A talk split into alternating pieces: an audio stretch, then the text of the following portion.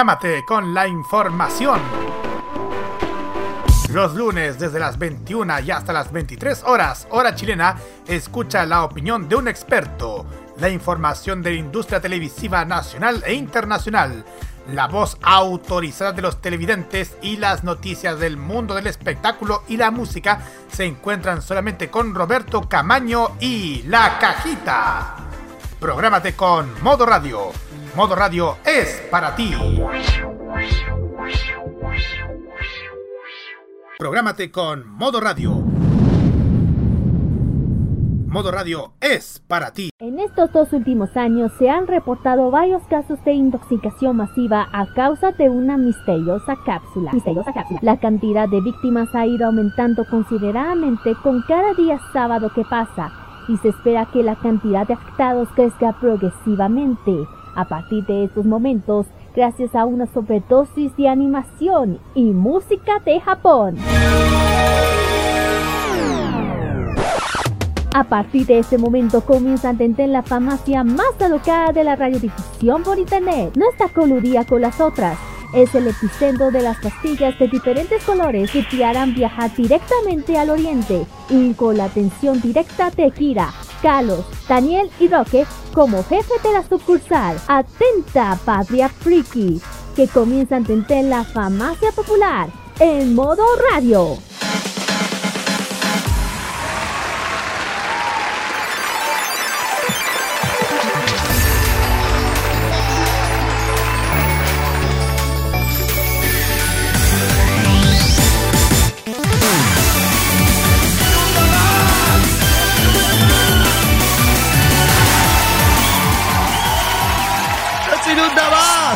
Oye, gracias Roberto Camaño por este efecto. Muchas gracias. ¿Cómo están? Muy buenas tardes, amigos oyentes de Modo Radio que nos escuchan a través de en vivo.modoradio.cl, por TuneIn, Monkey Boo y otras señales a nivel online. Damos inicio a un nuevo capítulo de Farmacia Popular acá por Modo Radio, capítulo 143 del Correlativo. Les saluda el animador de este programa desde sus comienzos, Roque Espinosa, y conmigo, aquí, en eh, tal vez distanciados por kilómetros, pero cerca, mucho más cerca, gracias a nuestras conexiones, me acompañan Alice, Kira y Carlos, que están con nosotros. ¿Cómo están, chicos? Muy, pero muy buenas tardes. Muy buenas tardes a toda la gente y. ¡Ay! Hola, hace demasiado frío por así decirlo. Buenas tardes, chiquillos y que ¿cómo estamos en este sábado más? Con harto frío también. Yo cansado porque estábamos trabajando levantando una casa. Levantando una casa. Sí, una casa. Sí, oye, oye cansa esta cuestión. Tarde desde la mañana ahí. Eh, lo que más que nada, haciendo el piso no colocando el piso, no estoy colocando el piso para asado ni nada por el estilo, no señor. Él el piso. Y tampoco cerruchando el piso, aunque por más diga alguien que él se lo resurruché. Eh, eh, eh, ya, ya, ya, ya. Ah, hola, hay tabla. Hay tabla, pero están tan ñañejas las tablas, están apolilladas por igual. Muy bien. No me voy a hacer el tonto, estimado. No me voy a hacer el tonto. Pero bien.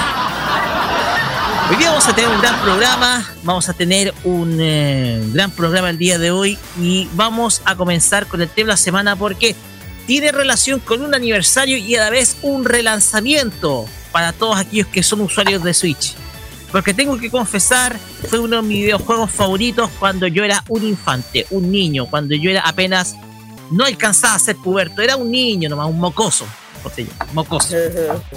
Siendo un mocoso como Chaoran, en esos entonces, en esos ayeres, jugaba un videojuego que fue revolucionario por Rare, creado por Rareware. Rareware. Más o menos de Rareware. Ya, ya todos saben, es Donkey Kong Country, un juegazo de esos que simplemente nos mantenía todas las tardes, eh, todas las tardes metidos en un, metidos en nuestras consolas. Pues bien, vamos a tratar de eso, la llegada, la, la llegada de... Sí, está de cumpleaños el personaje, sí es. Pero también la llegada de este videojuego para las versiones de Nintendo Switch. Todo eso lo vamos a conversar en nuestro tema de la semana. También vamos a tener el Fashion Geek, porque ojo, estamos en una semana que es importante en Japón, una celebración importante. Y cuéntenos, adelántenos un poquitito, Kira, de qué se trata esta celebración. El tema de Fashion Geek vamos a hablar del Tanabata. Ya saben que es, una, festividad muy importante en Japón que se hizo hace poquito, el 7 de julio. Fue hace bien poquito. Que vamos a hablar del Tanabata. Tanabata. Perfecto. También vamos a tener la música, o sea, perdón, ¿qué música ni qué Emprendimiento. Eh, la muy, bueno, estoy como que quiero terminar esta primera parte, no sé, pero eh, es como el cansancio que tiene esta, esta eh, el trabajar.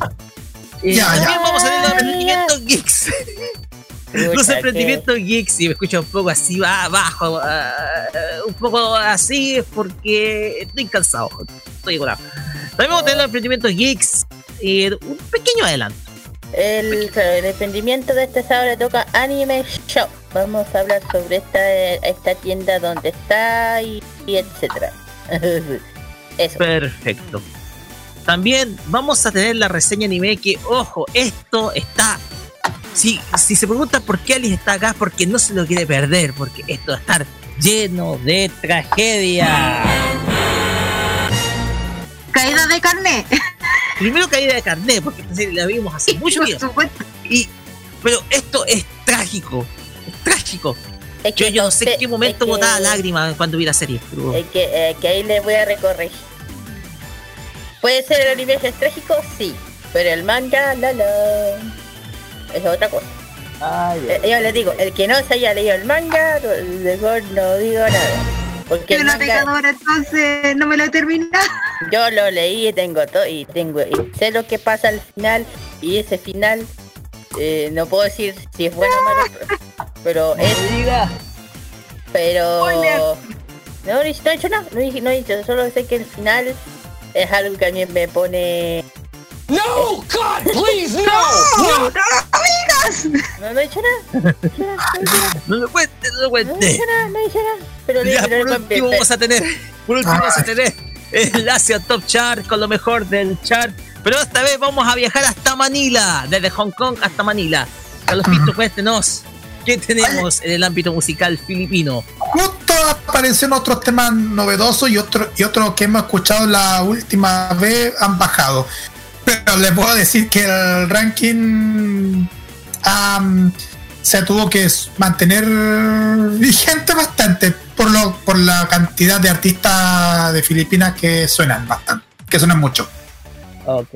Así que perfecto. Como siempre decimos todo esto y la mejor música solamente acá en Farmacia Popular Promo Radio. Y vamos con las redes sociales, estimado Carlos Pinto, si me. Facebook, Twitter y en Instagram estamos en arroba modo radio Celilla, arroba Farmacia Popular con el hashtag Farmacia Popular MR. WhatsApp y Telegram más 56995330405 y más 569974172. Ah, no. Ay. No has... Ahí está. Más 569 94 Ahí está. Aplicación de Tuning, Monkey Boo, también envío.modoradio.cl y los podcasts, como siempre, escuchándonos el programa favorito de la tarde del sábado, partiendo estos este sábado aquí en Modo Radio con Farmacia y después Los Imbatibles. Así es, ojo que estoy al debe con el podcast de esta semana. Tengo muchas obligaciones, así que va a estar, yo creo que voy, lo voy a colocar el domingo, ya. El domingo va a estar el podcast del sábado pasado para que ya la gente pueda oír. Pero más que nada, quería hacer esa aclaración.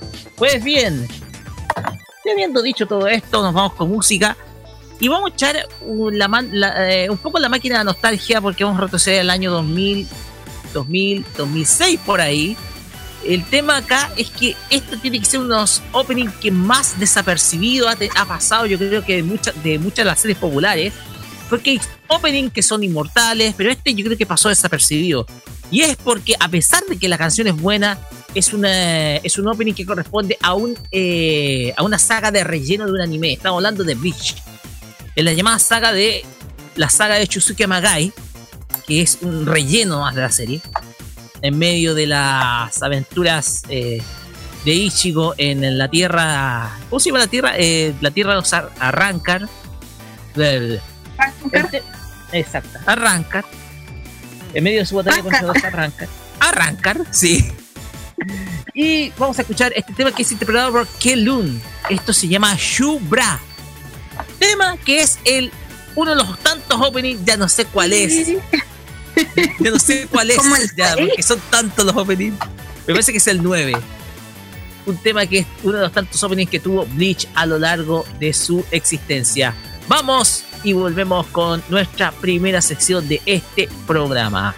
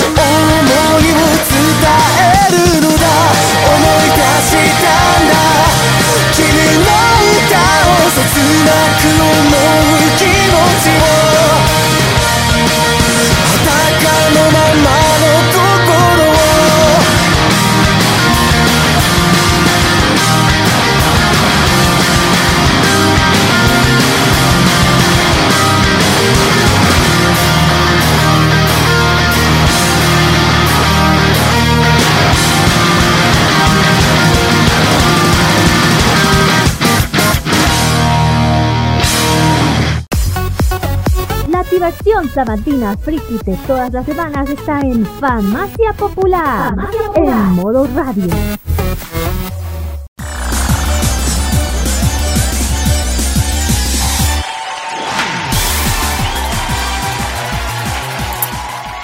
Continuamos acá en Farmacia Popular después de este recuerdo y comentaba eh, que comentaba en off topic con, eh, con Alice, no se escucha desde hace muchísimo tiempo.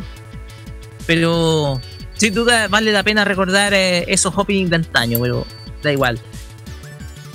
Vamos a nuestra primera sección, producto de que nuevamente salta a palestra un clásico de clásicos en los videojuegos. Para muchos el mejor videojuego de la década de los 90, sin exagerar, obvio, sin exagerar.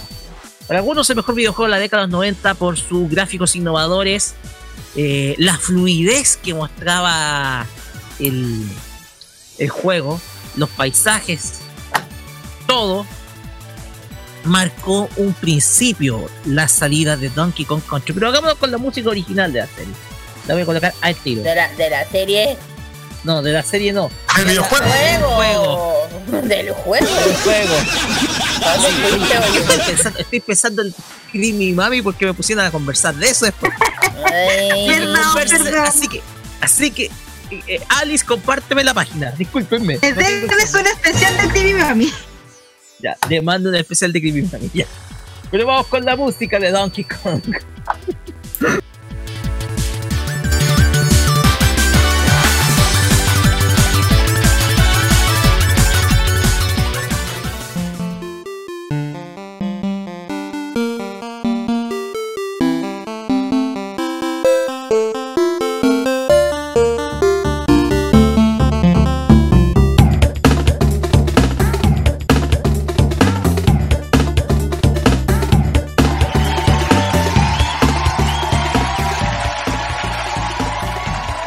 El emulador de la Super Nintendo, lo puede bajar. Se puede. Oye, pero si yo lo tengo desde hace tiempo. Gracias ZNES por todo. Gracias ZNES. Claro. Claro. claro. Ese emulador que se juega de mucho tiempo. Pues bien. De eso se trata la primera sección. Eh, celebramos el cumpleaños de Donkey Kong Country. Son 26 años de su lanzamiento a pesar de que el video, el perso como personaje existe desde desde mucho antes, de que salían las primeras consolas portátiles de Nintendo. ¿Eh? Sí, exacto. desde hace mucho antes. Cuando salía, de, cuando se enfrentaba a Jumpman, que era un bigotudo con eh, vestido de rojo, que antes no se llamaba Mario, o sea, después se llamaba Mario. O sea, Pero, eh, claro, el primer Donkey Kong es del año 1981. Exactamente, Donkey Kong Jr. no, Entonces. No, sin J, no, sin J. Donkey Kong. Donkey Kong, y después venía Donkey Kong Jr. Exacto. Sí, en los antiguos Game and Watch salía el. Era. ese juego, los viejos Game and Watch. Que ojo, yo tuve un Game and Watch en mis manos, me lo aceptó un primo en los 80, ¿ya? Tuve un Game and Watch en mis manos, así que eh, después cuenta historia. Pues bien, eh, lanzado eh, lanzado en 1994 eh, y este año cumple 26 años. Fue, el, fue el lanzamiento global, ojo, ese lanzamiento, porque en la versión japonesa, estadounidense, en general fue lanzado en 94 menos acá. Menos aquí. Llegó, en diciembre. Justo en la, en la época de la Navidad. El tema acá es que em, este videojuego es para muchos considerado uno de los mejores de la historia. Donkey Kong Country. Por sus innovadoras gráficas, introducir el 3D en un videojuego que estaba, que era de cartuchos, ojo, porque este videojuego era todavía en la época de los cartuchos de SNES. E no se, no se hizo en la época del CD recién. Ese año ya estaba, eh, el próximo año ya saldría eh, PlayStation y Sony con, con, los primeros juegos en CD en 3D. Pero el mérito acá es que se hizo completamente en cartuchos. Y este videojuego, sin duda alguna, fue el punto de referencia para una nueva era en los videojuegos que se mantiene hasta el día de hoy. Donde ya los pixeles eran pocos. De hecho, absolutamente nada de píxeles se veía en el juego. 8 bits, Era un 8 juego completamente fluido, bien animado, 8 bits. toda- un- una creación de Rareware. Ahí sí lo dije bien, supongo. Que después se fusionaría, después sería adquirida por uh, Microsoft. Yes. Pero Sí. estamos hablando de un personaje que es de Nintendo y que sin duda alguna marcó a muchas generaciones que sin duda alguna jugamos este juego y que nos divertimos tardes enteras con Donkey Kong y que va a ser nuevamente lanzado por eh, para la Nintendo Switch según informa eh, Culto la Tercera o Mouse perdón el videojuego llegará a Nintendo Switch muy pronto Nintendo anunció los próximos juegos que se sumarán a los clásicos tanto de la NES como de la SNES que estarán Uh. disponibles para la, eh, la Nintendo Switch para, eh, para usuarios suscritos de Nintendo Switch Online, Ay, siendo el más llamativo el eh, clásico Donkey Kong Country. Son tres juegos los que llegarán de la Super Nintendo a la Switch. Eh, uno, de, uno de ellos es Natsume Championship Wrestling. ¿Ya? El otro es The Immortal, que es desarrollado por Electronic Arts EA en The 1990. Y el otro es eh, Donkey Kong Country, el cual es, como comentábamos, uno de los videojuegos más exitosos que Nintendo sacó en la década de los 90. Un cambio de era, una revolución fue Donkey Kong para la época donde sin duda alguna los pixeles fueron en retirada y dieron paso a un diseño más estilizado, más realista y más en 3D. Eso es lo que marca como punto de referencia de Donkey Kong y eso lo puedo atestiguar como jugador en ese entonces de la plataforma SNES. Pero vamos a comentar este tema con, vamos a iniciar este panel, vamos a empezar con eh, Alice. Vamos a empezar con Alice, después vamos a seguir con Kira y después con Carlos. Alice, cuéntenos, ¿tuvo en su época este juego o lo jugó posteriormente? Si es que es más contemporáneo. Jugarlo sí, porque nunca tuve consola. Eh, pero sí, pues, de hecho me acuerdo haber jugado el primero, este donde aparecía Mario, que no era Mario, Jamman. y después Jamman. algunos modernos. ¿Cómo se llama cuando empieza a salir el monito chico? Soy muy entendido el juego. Eh, Diddy Kong. Diddy sí. Sí, Diddy Kong. Eso recuerdo haber jugado. No soy mucho de juegos, insisto, pero sí, sí, pues, obviamente jugué en su momento de todas las, las primeras ediciones. El carnet fue muy lejos. Eh, Fue a años luz, a la distancia. Eh, Kira, ah, ah, sí. Por mi parte, a ver, yo prácticamente, yo crecí jugando videojuegos. Crecí, así que tengo harto conocer. Tengo muchos videojuegos en mi cuerpo. Eh, bueno, para a mí jugar este juego yo me acuerdo perfectamente cuando tuve la Super Nintendo, yo la tuve, tuve la suerte de tener.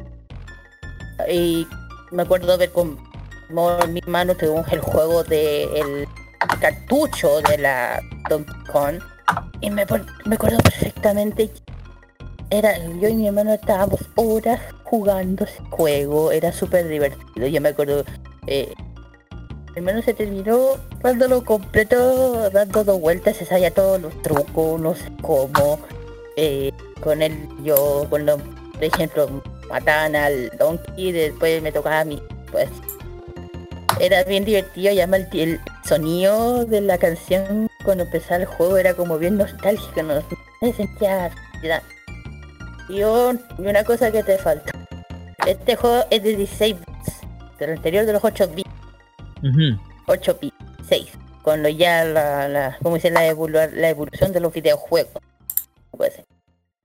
Eh, no, yo lo pasé súper bien con, jugando este juego, me encantó. De hecho, el- yo, yo siento que la etapa más complicada, yo que acá lo que está de acuerdo, es la de los malditos carros tren. Esa- esos carros, esa maldita etapa de mierda.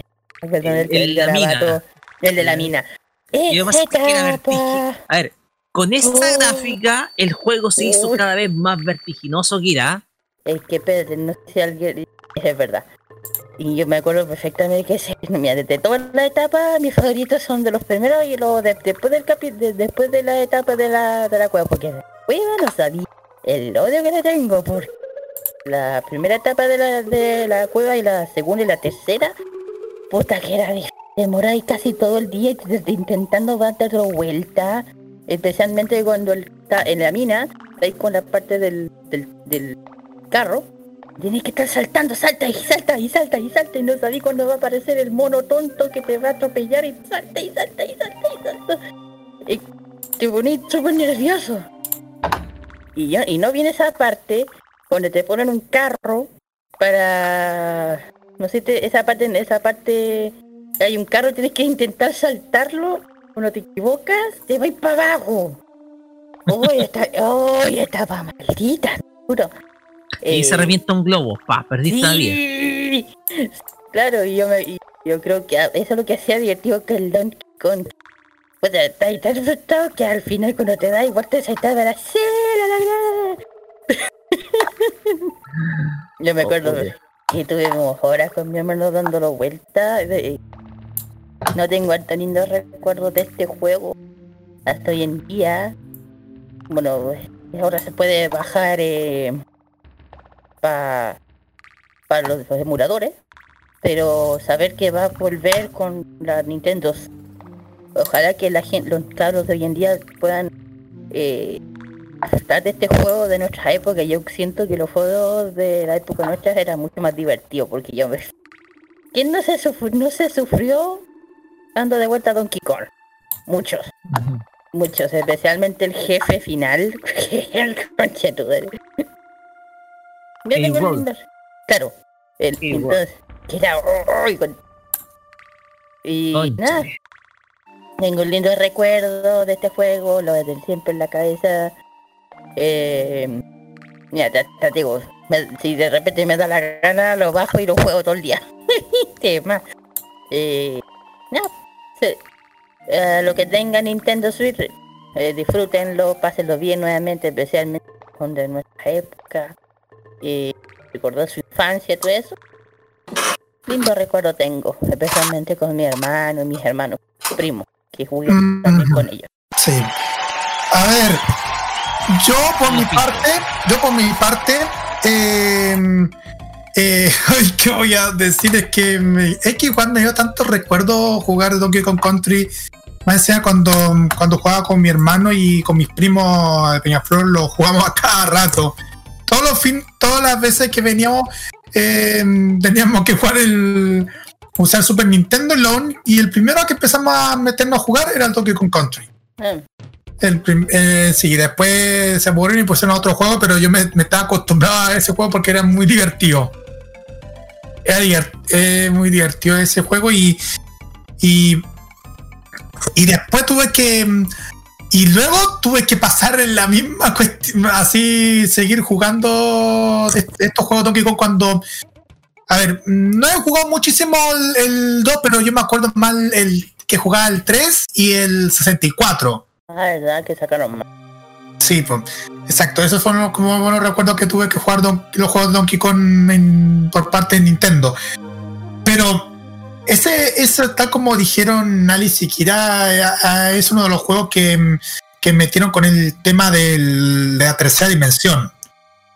Y eso es lo, sí, el 3D con gráficas y todo lo demás. Pero as- es uno, fue uno de los mejores juegos y más encima que, mm, que ha sido como uno de los regalos más preferidos de todos los niños en, en la Navidad del 94. Yo, pers- bueno, el, mi creo que a, mi a nosotros nos regalaron este juego como en el 95, porque la primera vez que jugué fue porque estaba arrendando, porque está, fue como un verano del 95 y estaba ar- ar- la arrendaba, arrendaba el juego en el Blockbuster. ¿Verdad? Sí, el estaba arre- arrendamos el videojuego en el Blockbuster y, Sí, y no, y cuen- no, y estoy de acuerdo, y después en- como en la Navidad del 95 nos regalaron el juego Donkey Kong Country. Bueno, a mi hermano le regalaron Donkey Kong Country y yo a mí me regalaron otro juego del, del Rey León para Super Nintendo, pero eso punta aparte. Ok. Sí. No, pero, pero igual fue un bonito recuerdo jugar este juego Donkey Kong Country, aunque no hemos pasado a la, final, a la, a la parte final del juego, pero mm, valió la pena. Ahí después mi hermano se pudo jugar el juego por los emulador- emuladores hace un par de años atrás. Y ahí pues, creo que pudo completar el, el juego. Oye, oye, de eso del el Blockbuster me cae de acordar, ¿verdad? Que no solamente se rentaban películas, también se rentaban juegos. Se me había olvidado esa parte. También se... Era caro adquirirlo. No, pero por eso te, pero, sí, pues tenía esa, pero tenía esa posibilidad de rentar en el Blockbuster. Yo me acuerdo perfectamente que cuando íbamos a rentar un juego, de todo, lo- por ejemplo, el Donkey Kong, de- no había ninguno, siempre estaba agotado. Siempre estaba agotado, o sea, siempre. Sí, y sí, siempre. Entonces, de hecho, de, to- de toda la colección que tenía de Nintendo, Sega, todos los que habían, de repente salió el No, más adelante, claro. Tal, por ejemplo, aparte está Street Fighter. Fighter, esa weá, esa cosa desaparecía. Ese Ah, otro, lo- Sí, ese, la ese otro popularidad que juego. tenía. Claro, ese era el otro juego que era popular. Entonces yo me acuerdo que de todas las filas, la más fácil era los dos, la weá de Donkey Kong y la weá de Street Fighter y Mortal Kombat. Eran como los tres que se agotaban el plus y uno quedaba por la creta, lo queríamos jugar y tal. La pena. exacto. No, y, y ¿sabes lo que lo chistoso? Que de repente preguntaba por el juego y nos decían, no, todavía no han devuelto el juego. O hay mucha gente que se lo quedó y no lo devolvió nunca. Exacto. Hay, hay gente que se lo quedó por para no devolverlo, para no pagarlo, entonces prefirieron ca- pagar la multa y quedarse con el juego en vez de comprarlo en las tiendas. Y es como, hay que ser bien patudo. Bien, Patu. Y Miren, lo más curioso, perdón, Roque, y lo más curioso que voy a contar una cosa, cuando, cuando recién me metieron el tema de Donkey Kong Country, me acuerdo que la primera vez cuando jugué, em, fue una curiosidad. Eh, mi mamá se lo olvidó, mi mamá, o fue mi papá o mi mamá, eh, fue al Blockbuster y no sabe cuál es el Donkey Kong Country que, que era, pero eh, eh, cuando arrendaron y mostraron el Donkey Kong, y era un Donkey Kong para Game Boy. Claro, se había- Fuera, fuera para Nintendo. claro que también era, habían versiones para la Game Boy y Game Boy Color también, o para Sí. las dos. Sí, pero yo creo que, pero yo creo que fue el, el Donkey Kong, el del, del clásico Donkey Kong del 81 No creo. con Mario. No, eso, eso fue una curiosidad, pero fue una curiosidad que me pasó y después la cambiamos por el Donkey Kong Country, por, por el tema de arriendo. Ahora sí, Roque. Oh, ya. Eh, a ver, la historia mía con Donkey Kong empezó más tarde de su lanzamiento. Empezó por ahí por el año 96. Les cuento. Pasa de que yo para eh, del año 92, desde el año 92, yo era jugador de NES. Tenía una NES.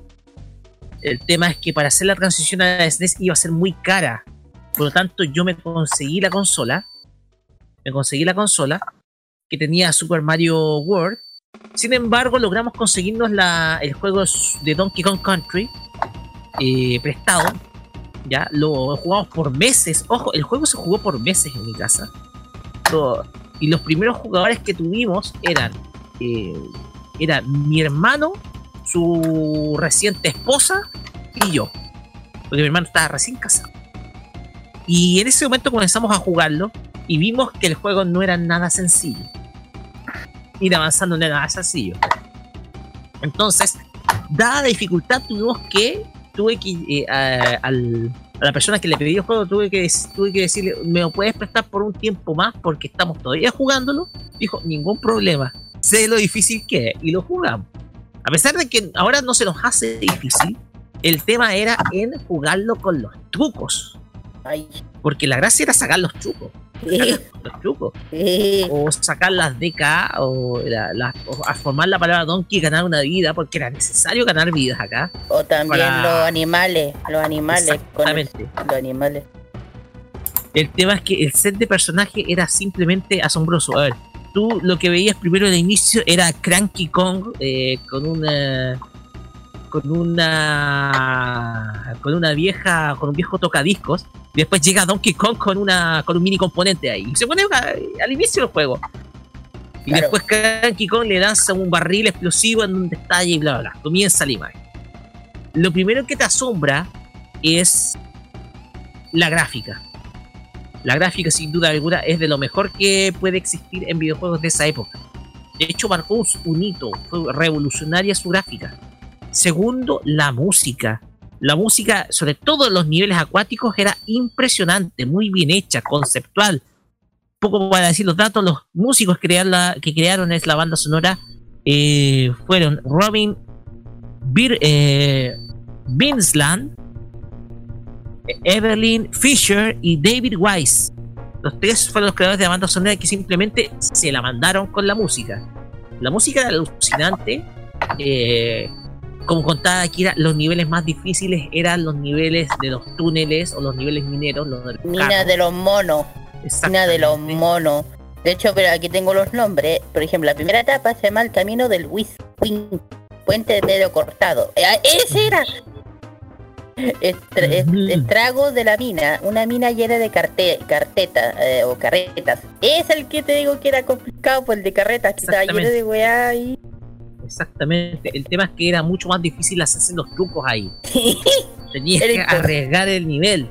Ahí era imposible. Tenías que arriesgar, pude. tenías que arriesgar la vida que tenías. La Oye. cosa acá era poder sacar, buscar la mayor cantidad de vidas para poder llegar bien a ese nivel. Para poder Claro. jugarlo y poder pasarlo. Exactamente. De hecho, una vez encontramos el truco, una vez eh, ya con la disponibilidad de internet, bueno, sí la disponibilidad de internet, pero por las revistas nomás, logramos encontrar el truco de las 99 vidas. Ah, Tener las no- vidas infinitas en el juego. Entonces, Ajá. ya con eso, te podías jugar tranquilamente y pasar los niveles sin la presión de que se iban acá las vidas. Entonces, la cosa acá es que, eh, sí, la Club Nintendo. La Club Nintendo. Ah, la Entonces- revista. Entonces, la cosa acá es que sin duda alguna Donkey Kong marcó los entretenimientos de cada uno de nosotros. Es un videojuego notable, inolvidable. Después eh, lo volví a jugar en la década del 2000 junto con mi hermana y junto con una prima, donde nos pasamos también tardes y tardes jugando. Y ojo con este detalle, porque después comenzamos con los emuladores el 2011 y iniciamos la campaña de los emuladores.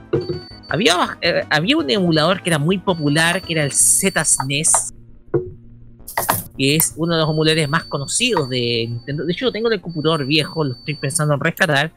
Pero acá el tema es que la ZSNES eh, tenía los otros tres juegos: el Donkey Kong. Aparte del Donkey Kong, estaba Donkey Kong 2 y el Donkey Kong 3. Y el Donkey Kong 2 es de una dificultad enorme. Ay, se, se supone que ya con la Donkey- con la segunda iba la ¿cómo se llama la el la compañera del Didi? Eh, La, la compañera, ¿cómo se llama la? Kong. Dixie Kong. Dixie Kong. Dixie- la Dixie Kong, claro. Que Dixie Kong. que, que se supone que iba tenían que ir a rescatar al Donkey porque lo, lo habían secuestrado una guas. Y a ver si será complicado, ya me habían etapa uy, que prácticamente te, te agotáis todas las vidas intentando pasarla. No, si yo digo de, yo creo que de todos los juegos Donkey Kong 1 y 2, bueno hasta el 3 son muy buenos. Especialmente el 3 son muy buenos. Son muy buenos. Son muy El buenos. tema es que eh, el enemigo común era uno que era, eh, era Cave Roll, que era un cocodrilo, del rey de los cocodrilos, a los cuales tenías que, en la, misión acá, en el primer juego, la misión era eh, rescatar todas las bananas robadas de por Cave Roll. Claro, se llama King King Roll, se llama King King Roll. King Roll. El tema es que lo más chistoso es que tú, al salir del primer nivel, tú te vas a la parte de abajo y abajo está la bodega de las bananas y ahí te encuentras el. Te encuentras con eh, que está vacío y ahí aparece el gesto de Donkey Kong con la agarrándose la cabeza. Entonces, aquí, a ver, los méritos acá, primero es de Shigeru Miyamoto, quien eh, se encargó precisamente del proyecto y contrató a esta empresa estadounidense, a Rareware, quien eh, hizo el trabajo principalmente de programación. Y aquí eh, Rareware logró hacer un videojuego revolucionario para su época. Y logró hacerlo para que pudiera quepar en un cartucho. En un cartucho que, si no me equivoco, eh, tenía un peso aproximado de un megabyte. Ya para ese entonces era mucho. Entonces la cosa acá es que el mérito de Rareware, que más adelante sería adquirida por Microsoft, que después pasaría a hacer juegos para la Xbox, bla, bla, es que lograron crear algo sin duda alguna revolucionario. De hecho, tuvo tanto impacto que la empresa Rareware logró, eh, logró consolidarse como una de las más importantes, haciendo varios trabajos, haciendo las secuelas de, de, de Donkey Kong y sentando un precedente importante para, el, para la creación de nuevos videojuegos para la siguiente generación, la cual sería una de las más peleadas, que sería la generación donde aparecería el reinado durante la segunda mitad de los 90 de la PlayStation. La PlayStation 1. Y miren acá, eh, aquí eh, no sé si lo puedo mostrar, pero tengo en mis manos, yo acá, eh, voy a ver, voy a iniciar el. Voy a iniciar la cámara. Tengo acá el Donkey Kong Returns, que es para Nintendo Wii. Ahora lo estoy viendo. Este juego es muy difícil, muy difícil, porque tiene dobles escenarios. Ah, tiene un doble escenario. Por lo tanto, tiene un escenario que es posterior al paisaje y tiene un escenario que es eh, el principal. Y lo que lo hace difícil es precisamente eso, porque para sacar los trucos es algo muy, pero muy complicado. Entonces, el videojuego que se sacó para Wii, que es Donkey Kong Returns, es muy complicado de jugar, muy difícil y muy largo también. Así que, ahora bien, la virtud que tiene este juego es que conserva el espíritu que tuvo sus antecesores. Espíritu aventurero, etcétera, donde ahora se enfrenta con unas cuestiones alienígenas medio raras, pero que sin duda alguna es lo hace también ser entretenido. Exacto. Exactamente.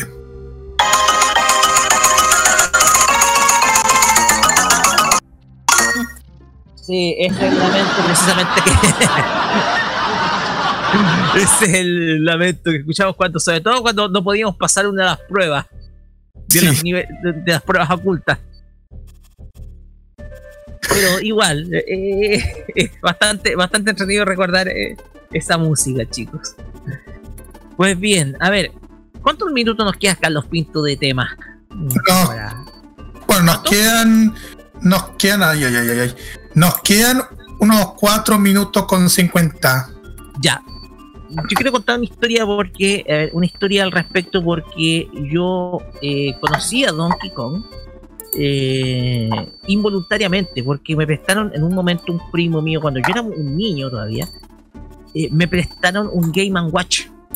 No sé si, a- no sé en qué año, Carlos Pinto, si tú me ayudas, se comenzó a, comercializar la consola portátil Game Watch, que era las primeras que sacó Nintendo a principios de los 80. Si en Chile se comercializaba. Mm, desconozco el año que pudo haberse llegado la Game Watch a Chile, pero yo sé que yo sé que el Game Watch se lanzó en 1980 en Japón y en el 81 en Estados Unidos y se estuvo circulándose en- entre el 80 hasta el 91 la Game Watch. Entonces yo creo que creo que eh, debe ser eso el 91. Creo que puede haber llegado a, a Chile la Game Watch. El ¿De tema es que yo tuve en mis manos una Game Watch y jugué precisamente el juego de Donkey Kong. eh, el, uno de los primeros cuando tiraba los barriles por eh, la construcción, etcétera Y a través de Jumpman eh, tenías que eludir los barriles. Entonces, yo tuve en mis manos ese, ese videojuego, prestado, eso sí, prestado. Y lo tuve que devolver al, al- al muchacho que le era dueño. Entonces, eh, ahí conocí la historia de Donkey Kong. Y después, cuando vi el comercial, yo me acordaba que esto fue en Megavisión en ese momento, cuando vi a Don Mono ¿no? de la tarde. Y ahí me di cuenta que volvía a Donkey Kong, pero con una gráfica sencillamente más realista. Yo creo que esto, esto fue la, sentó las bases para la creación de las nuevas películas en 3D. ¿eh? Exactamente. Exactamente, se sentaron las bases para la creación de las primeras películas en tercera dimensión en, en términos de animación. Las CGI, como las conocemos hoy, día.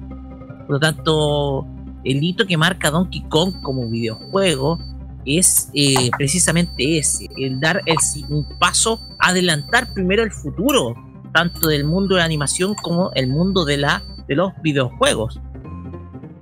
Entonces, la cosa acá es que eh, H. Briones S.A. era el distribuidor, si no me equivoco. Exacto. Sí, aquí está. Ya. Mm, ya, eso fue en los 90, ¿cierto? Exacto.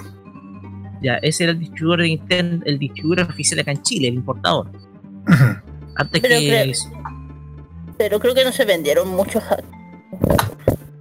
Que no me acuerdo, yo no me acuerdo de haberlo visto nunca. A lo- A lo mejor lo, lo vi en una exposición, pero Antes de que antes de que luego tomaran otras otras distribuidoras como RCL y después una em, distribuidora que, que está distribuyendo videojuegos. No me acuerdo el nombre de la distribuidora actual de Nintendo, pero es un momento de recuerdo cuando estabas contando esa historia. Así es. eh, El, el tema acá es que eh, el tema acá es que en primer lugar no era fácil que llegaran productos como la Game Watch a Chile. Ya no era fácil. No. no era- eh, entonces, entonces el, el país, la ciudadanía del país en los 80 tenía poco poder adquisitivo para comprar bienes que en ese entonces, como ejemplo, el Game Watch era un bien de lujo. Entonces no, no era imposible poder comprarlo. Ya después en los 90, con este boom económico que hubo, eh, ya, comenzó, ya cuando la gente comenzó a tener mayor poder adquisitivo, ya fue comprando esto, eh, las consolas de videojuegos y de a poco se comenzaba ya a profesionalizar el mundo de los videojuegos, de, eh, en pañales. El, el tema de los eSports comenzaba a surgir en pañales en los 90, hasta ver lo que es hoy en día con eh, torneos que son televisados. Y, Exacto. Sí, así es.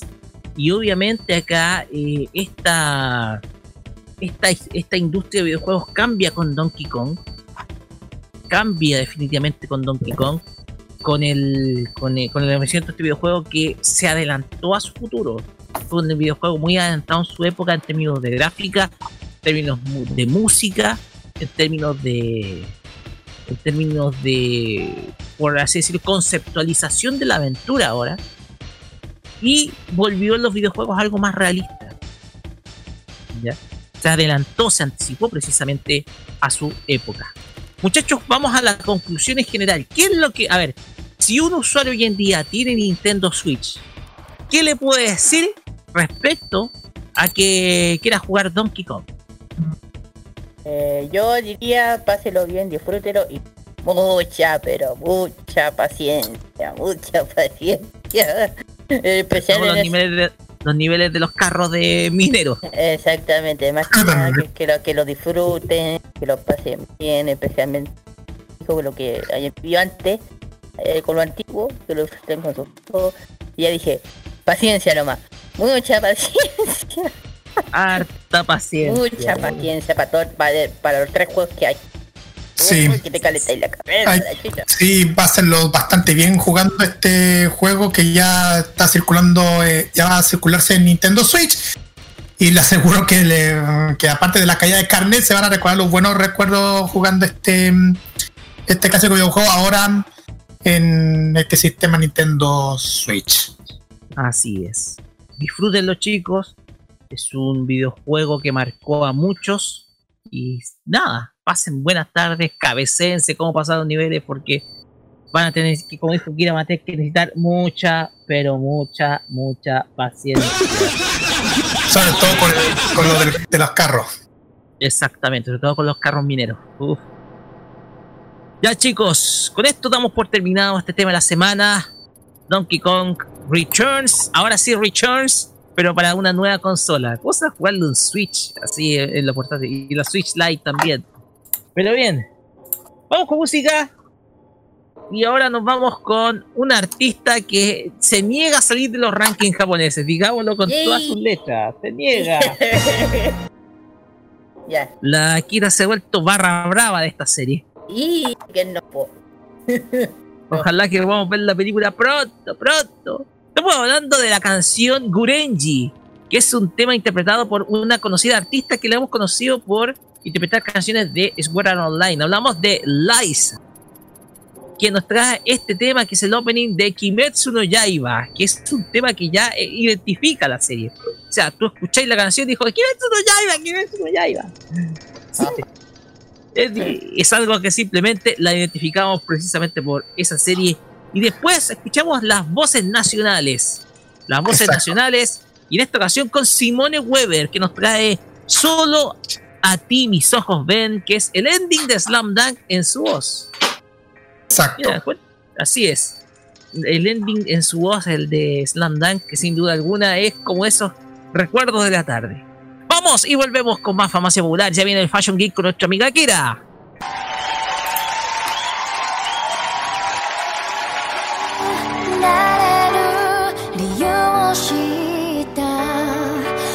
を連れて進め。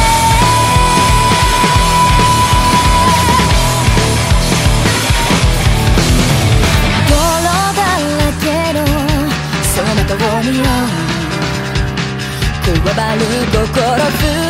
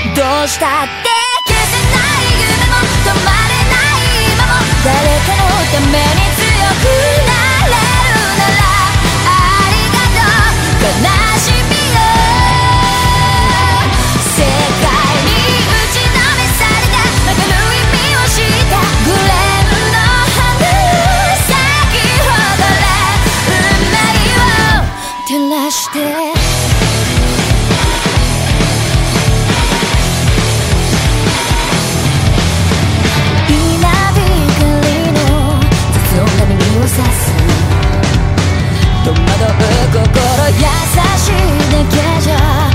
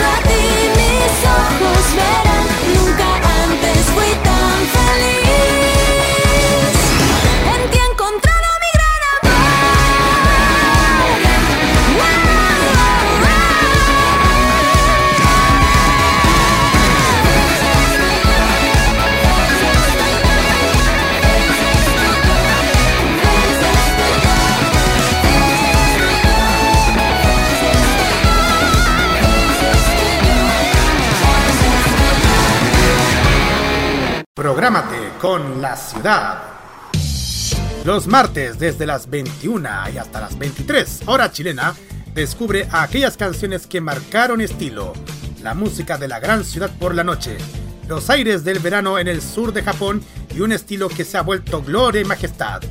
Todas las semanas disfruta la compañía J-Pop, el Vaporwave y el Cosmic Funk a través de City Pop. Prográmate con Modo Radio. Modo Radio es para ti. Prográmate con Modo Radio. Modo Radio es para ti. La moda y las tendencias de Japón están a partir de ahora con Kira y su Fashion Geek. En Famacia Popular.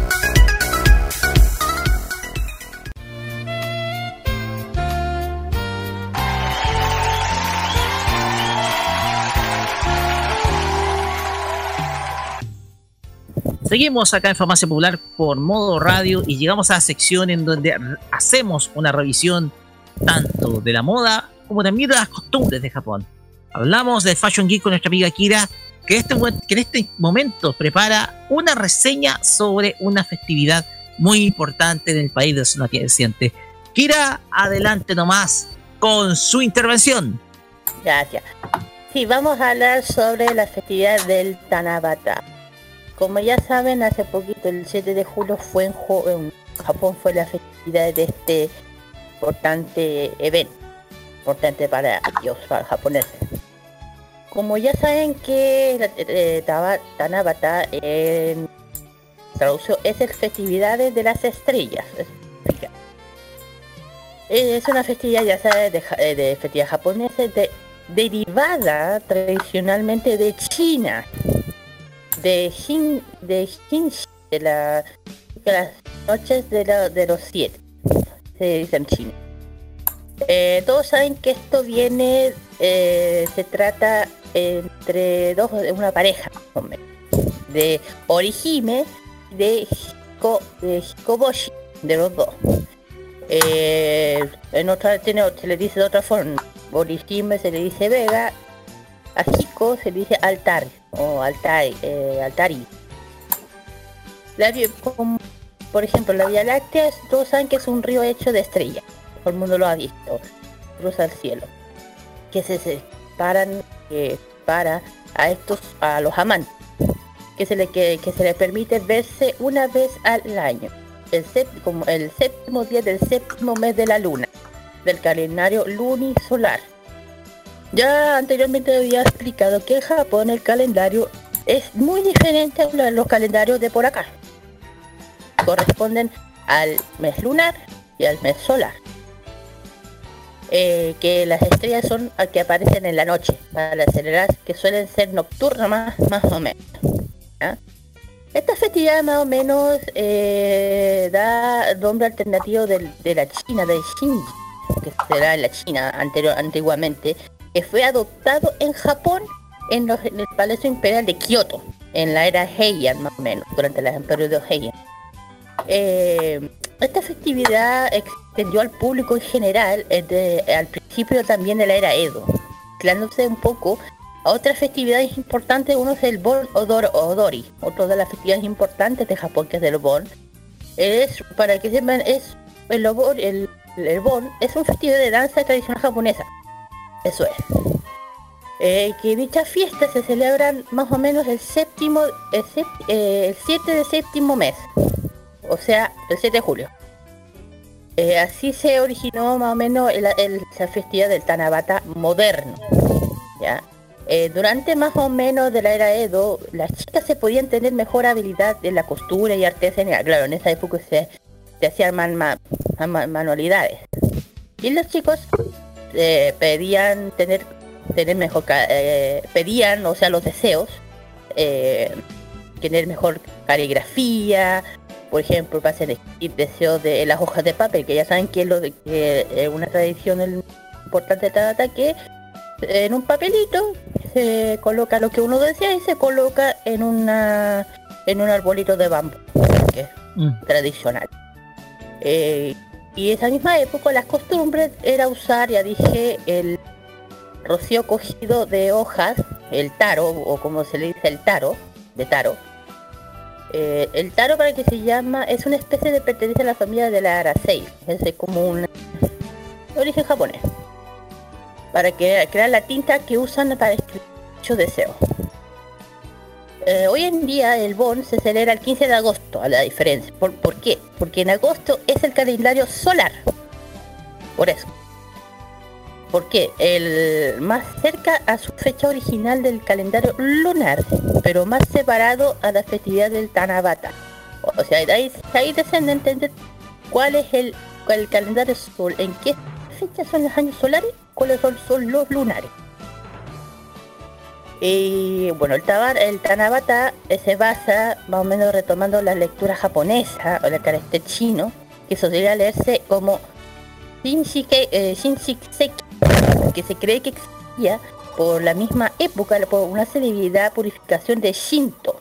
O sea, estoy hablando del, del sintoísmo, en la cual eh, un amigo, una sacerdotisa, tejía un trozo de tela especial llamado Tanabata se lo ofrecía a un dios para rezar pidiéndole protección para los campos de arroz contra la lluvia y, la, y el mal tiempo. Y para una buena cosecha en otoño. Eh, gradualmente en esta ceremonia se mezcló con una festividad que su- suplica a- la de habilidades y se convirtió en Tanabata. Que curiosamente la carácter, el carácter chino se, se tiene similar lectura al- al a los kanji. Para el mismo carácter del japonés. Se unieron para significar el mismo, festi el mismo festival. ¿Ya? La costumbre, eh, hoy en día en Japón, la gente suele celebrar, ya dije, eh, escribiendo deseos. Eso es algo. Algunas veces se forman poemas, una, por ejemplo, una pequeña tira de papel, como se le dice, se le dice- ese, pe- el papel se le dice tanas, tanasaku, se le dice, pedazo colocando, como ya dije, en una rama de árbol de bambú y a veces junto con otras decoraciones que se ven muchas veces. Eh, el bambú, la decoración a menudo se colocan que flote sobre un río. Se queman a través del festival, sobre la, eh, más o menos la medianoche o al día siguiente. Esta costumbre se asemeja, o menos, se acostumbra de los barcos de papel, de vela, y yo creo que muchas veces se han visto estos arbolitos que los tiran en los arbolitos con un espíritu o una cosa. Sin embargo, muchas zonas de Japón tienen su propia costumbre.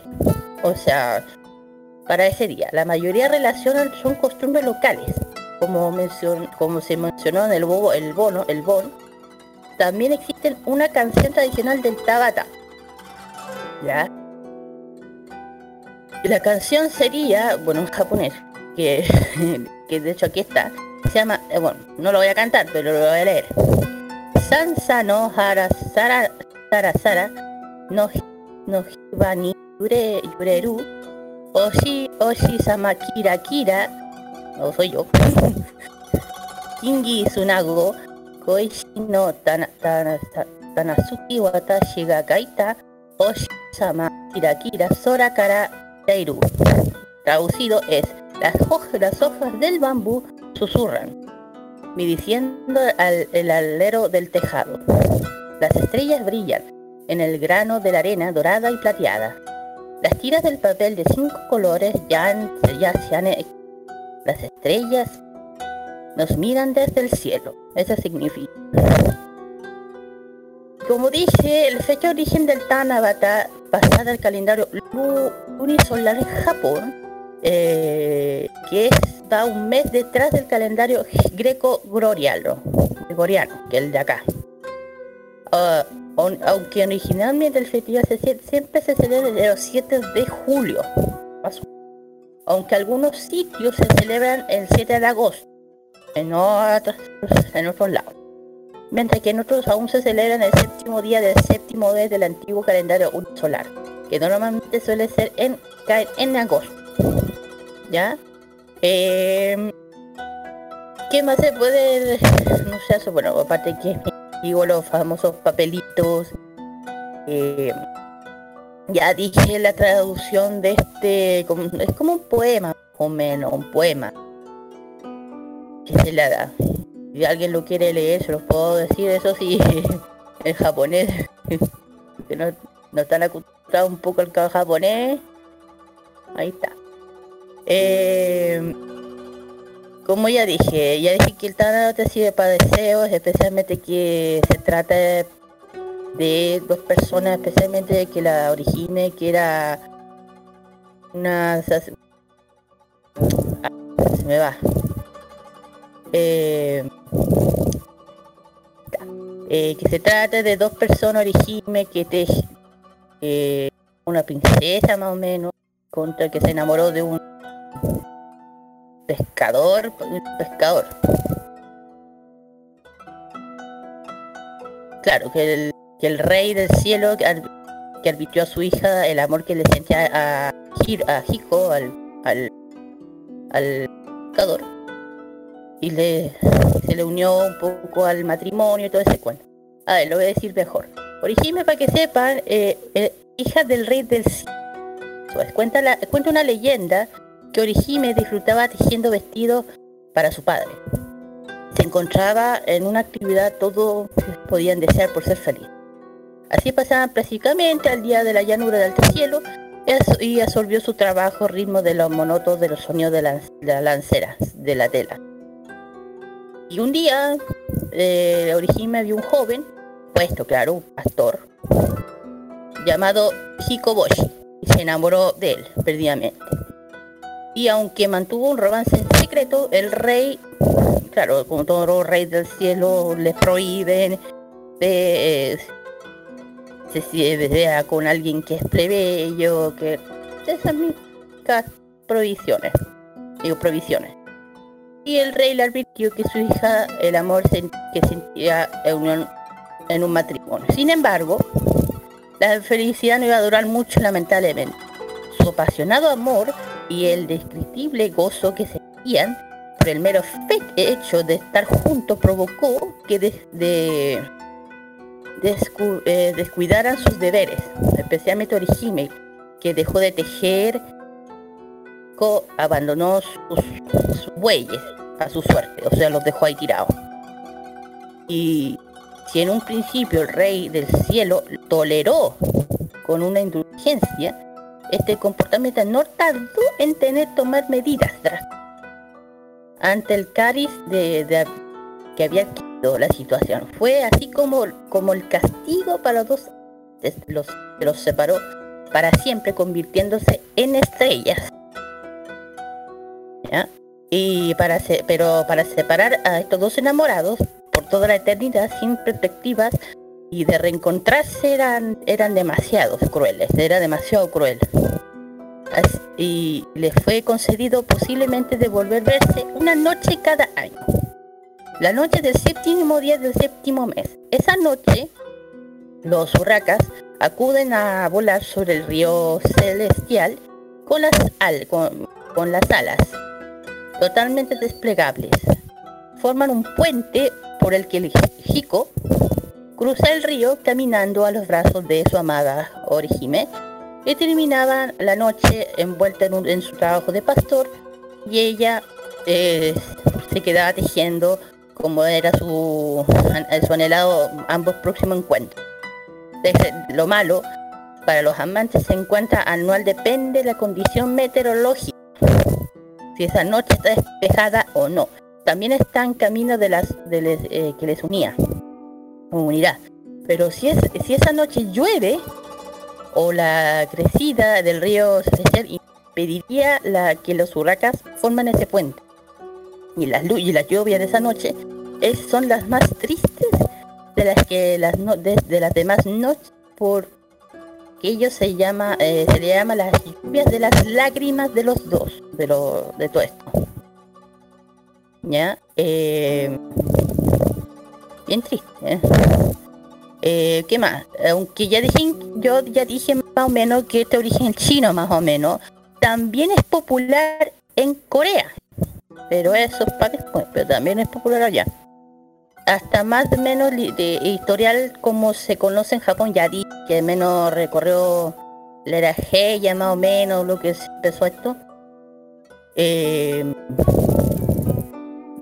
¿qué más podemos hablar? Yo, yo a mí yo encuentro que esto es una festividad, yo, yo lo considero una de mis favoritas, aparte de la de Sakura. Eh, una vez me acuerdo que aquí en Chile fue un café sola, eh, antes que pasara todo esto. ¿Ya? Eh, Una cafetería, es una casa una, que estaba en cerca de eh, llegando al parque forestal, el parque forestal. Solita me acuerdo. Y ya yo estaba comiendo y me acuerdo que la, la niña tenía al lado también una, un árbol de bambú. Y los árboles de bambú tenían los papeles del Tanabata, los tenía. Y a mí no sé, les prometo. y le pregunté, oiga, disculpe, ¿se pueden escribir algo y colocar? Sí, me dijo. Agarré papeles y empecé a y los coloqué en el bambú. Solo que fue como, ah, acabo de hacer un Tanabata.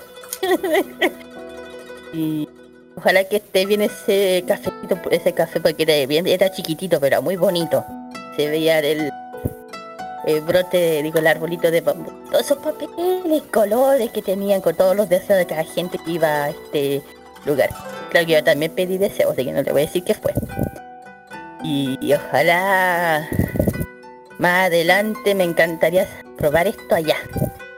Deseo mucho que uno de los deseos.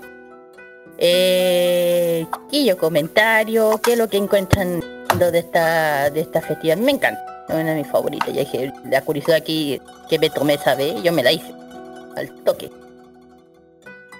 Alice, ¿Qué? No sé si podemos iniciar con usted. Con respecto a Hanabata. Estaba Ah. esperando. Sí. Mira, ¿Eh? esa- Ustedes saben que yo tengo un tema muy particular con esa celebración. Mm, ahí lo sé. Eh, no sé, e- es como lindo y trágico a la vez la historia. Eh, me tocó muy de cerca estudiarla en su momento, eh, ya que hace un tiempo tuve que, eh, para una mm, obra de teatro musical, tuve que representar esta leyenda. Así que tuve que leerla muy de cerca, eh, tratar de interpretar los sentimientos de, esta princesa y por eso digo, es, es- es tan bonito esto de que se puedan ver, pero una vez al año es... ¿Por qué? ¿Por qué tanta crueldad? Es, El- como... El castigo que el padre le dio a Lauri. el papá de Orihime, sí, es que, claro, de, de estar esclavizada todo el tiempo en su trabajo a tener que. a, a estar enamorada y dejar todo de lado, claro, pues. Cambios súper bruscos, pero siento que podría haber sido más flexible. No sé, uno se pone a pensar como en todo. Y Eh. siempre lo pienso cuando veo la Vía Láctea, que es esa la, el límite que les ponen a ellos para que no puedan verse. De hecho, la leyenda china, si no me equivoco, ellos tuvieron hasta hijos. Los hijos se quedaron con Hikoboshi. Es varias, por eso. ah, Está la versión china, la, japo- la coreana parece. La japonesa. No sé si es la china. ¿Mm? Según recuerdo, había una en que los hijos se quedaban con el papá. O sea, más triste todavía, pues, ¿cachai? Que las mamás tienen un apego fuerte con los hijos y, y- y separarte así. eh, eh, por eso es una leyenda muy bonita, pero muy triste a la vez. Y, y pensar en esos días que llueve, como. eh, Eso puedo decir, es una leyenda muy bonita que vale la pena conocer. Sobre los hijos que tú estás nombrando, el hijo se llama Aguila y a- a- Aguila y el otro es Aguila, tienen casi el mismo nombre. Hijo y fueron hija hijo. Hijo hija. Eso fue, una hija y una hijo y una hija. Ahí, Sí, recordaba yo las ilustraciones. Una eh, hija y un hijo. haberlas visto. No, sí. Se llama. Ay, ay, ay. Una Bueno. celebración bastante cósmica, en todo sentido de la palabra. Ah, Exacto. Exactamente. Las estrellas Vega y Altair, que personifican a Orihime y a Hikoboshi, eh, es lo que es lo que mm, conmemora el- esta celebración del Tanabata o la festi- Festival de las Estrellas, como también se llama. claro, de hecho, que es celebrado por eh, tanto, tanto Japón como en otros países del, de Oriente. Una celebración que es bastante, bastante, bastante bonita, pero a la vez nostálgica. Es como lo que tú, lo que tú celebras es una, es un evento triste. Claro. Sí, lo que tú celebras es un evento triste, tal como el que vamos a comentar en un rato más. De hecho, eh, en varios países de Latinoamérica, tam- en algunos países de Latinoamérica también celebran el Tanabata. Y el más principal de todo es la que se hace en Sao Paulo. Claro, porque como ahí está la comunidad más grande de, de Japón, de japoneses está allá en Sao Paulo, en Brasil, ahí está la comunidad más grande de japoneses. Y, y dije que ¿por qué se celebra en otras partes? Porque hay japoneses que gran aunque estén en otros países, celebran sus festividades. Porque ellos, para ellos las festividades son sagradas, son importantísimas, le tienen mucho respeto sea el Tanabata, sea el Sakura, sea el, el otro que yo mencioné, que es el Obon. Eh, eh, de hecho, también saben que también, eh, también el tema de Orihime se se ve mucho en las series de anime, eh, porque yo creo que a mucho Orihime, ¿alguien se recuerda ese nombre de hay- De hecho, el de hecho Orihime, ese nombre se le colocan a las, a las niñas también, ojo. Es muy usado en Japón para las niñas también. O el nombre del de Hiko también. eh, se usa mucho. ¿Y saben quién tiene ese nombre? ¿Orihime? ¿Quién? Es la de Bleach. Exactamente. Sí. la, la- la de Bleach, la- ella misma se llama Orihime. Entonces, por, te hace preguntar por qué. Entonces, por eso dije, eh, ya dije, en Japón las festividades son tan importantes que a veces se pueden ver en las series de anime. Se ve mucho, se ve siempre. Mira un ejemplo, el tema Tanabata en el lugar de Kenshi. ¿Te acuerdan esa ¿En vez qué que- anime no se ve el Tanabata? po? Es como súper común. No, claro, por ejemplo, en el de Kenshin, en el de Renori Kenshin, no sé si se acuerdan cuando la, la, la cabra andaba ahí dándose del Tanabata, que el deseo que Ken le, dé una sortija de, de matrimonio, que yo la cagaba, ya pues ahí hizo eso, ahí se habló el de Tanabata. Eh, ¿Algo más, chiquillo? Em, dale, Roque. eh, Carlos. Ah, No, no. le estoy diciendo a ustedes, pues Carlos. No, sí, ya, ya, yo ya, ya, ya mi, mi, mi comentario que se celebran en varias partes de Latinoamérica y principalmente en Sao Paulo, Brasil. Eso. La historia de la princesa y el pastor es el que inspira a precisamente el, eh, esta leyenda, una historia que es popular en toda Asia, eh, donde, eh, bueno, la versión cambia perdiendo el país, pero la historia es única. La leyenda de la princesa y el pastor. eh, a ver, aquí tengo un pedacito, dice, según la historia, eh, el emperador de Jade tenía una hija llamada Shinu, literalmente, literalmente se llama la tejedora, a la cual con frecuencia se representa tejiendo nubes de colores en el cielo. Según otras versiones, era una costurera que trabajaba para el emperador, todos los días bajaba a la tierra con la ayuda de una túnica mágica para poder bañarse. Un día, un modesto pastor Eh. llamado New Lang, eh, que puede introducirse como un eh, como el cria- el boyero, el criador de vacas, algo así, Eh. vio como Shinu se bañaba en el río y se enamoró de ella, robó su túnica mágica y que ella había dejado junto a la orilla e impidió que así volviera al cielo. Cuando Shinu salió del agua, New Lang se la llevó a su casa. Esto se me hace muy Sí, familiar. Exact- exactamente, yo también cuando estaba leyendo yo pensé lo mismo. Eso, de hecho esta historia está basada justamente en la serie que vas a hablar tú. Exactamente. Exactamente. Es de, exactamente que vas a hablar tú. Y por eso que yo dije, por eso dije, toda historia se puede basar en una serie, en una, en una serie. Y en la que vas a hablar tú es exactamente, Exactamente esa misma. exactamente. De hecho, es, per- eh, habla, lo dice perfectamente. De hecho, yo creo que la lo narra, pero de la peor, de la peor forma. De una forma demasi- excesivamente dramática. Sí. En fin, ya terminamos ya con el fallo. para que haya interesado el Tanabata, yo dije, es una de mis festividades favoritas. Si ese café aún existe, a ver si los llevo. Y escriben en, No escriben en el bambú. Eh, por propósito, el, eh, a ver, eh, la embajada de Japón o la, la Instituto Cultural Chileno-Japonés, antes que ocurriera todo esto, ha, eh, ha hecho celebraciones de este tipo para conmemorar el Tanabata. Sí hacen. Pero lo anuncian bien así.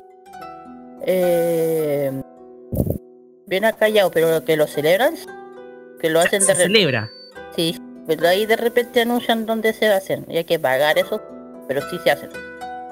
¿Qué pasa? Es que interesa- interesante poder ir un momento, un día. ¿eh? A ver, yo la última vez Para que el fui. próximo año podría ser.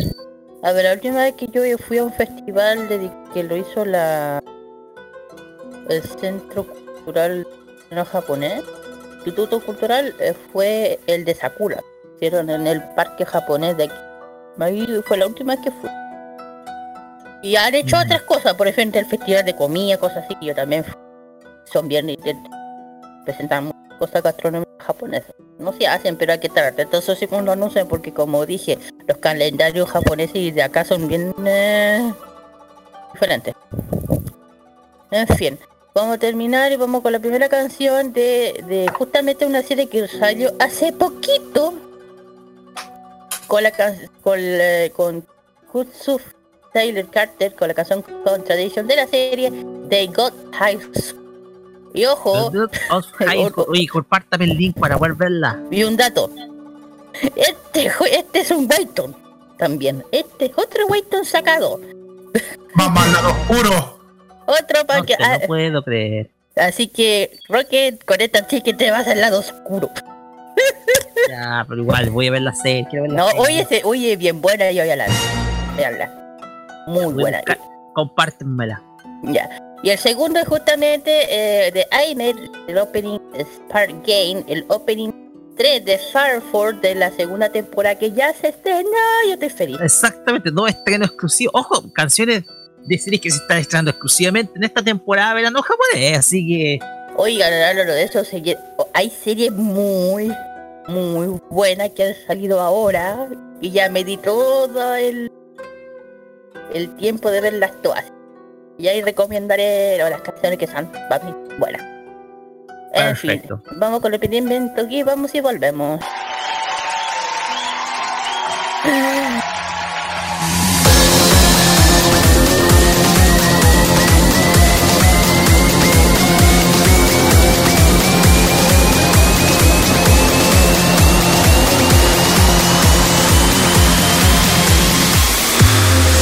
You're making look easy.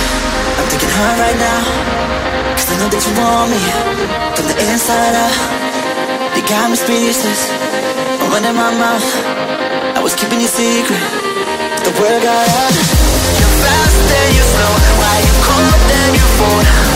Literally on now. Take walls come down. Yes, then you know. But I'm not letting go.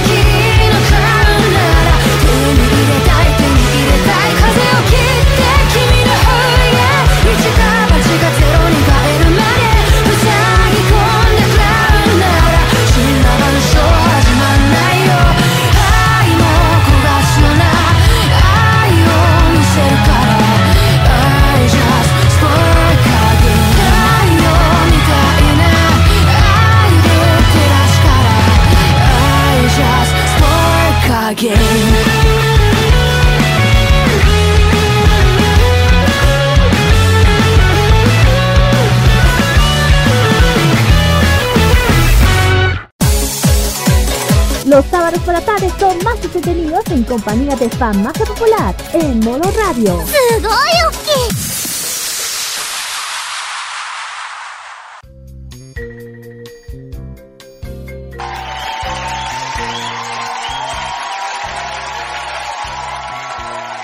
Ok, eh, ya hemos vuelto ya del Fashion Geek, ahora vamos con el emprendimientos. El emprendimiento de este sábado es de Anime Shop.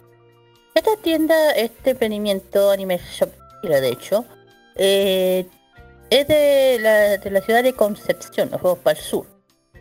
De hecho, eh, ellos, están, of- ellos ofrecen merchandise y especialmente eh, mucho merchandise de todas series de anime como Tono Yaiba, también eh, no Kyoji, muchas figuras traídas también, no solamente también polerones originales, eh, figuras de Naruto, de también de Umaru-chan, también, la que, también poleras de One Punch Man, productos originales, no, ¿tú no crees?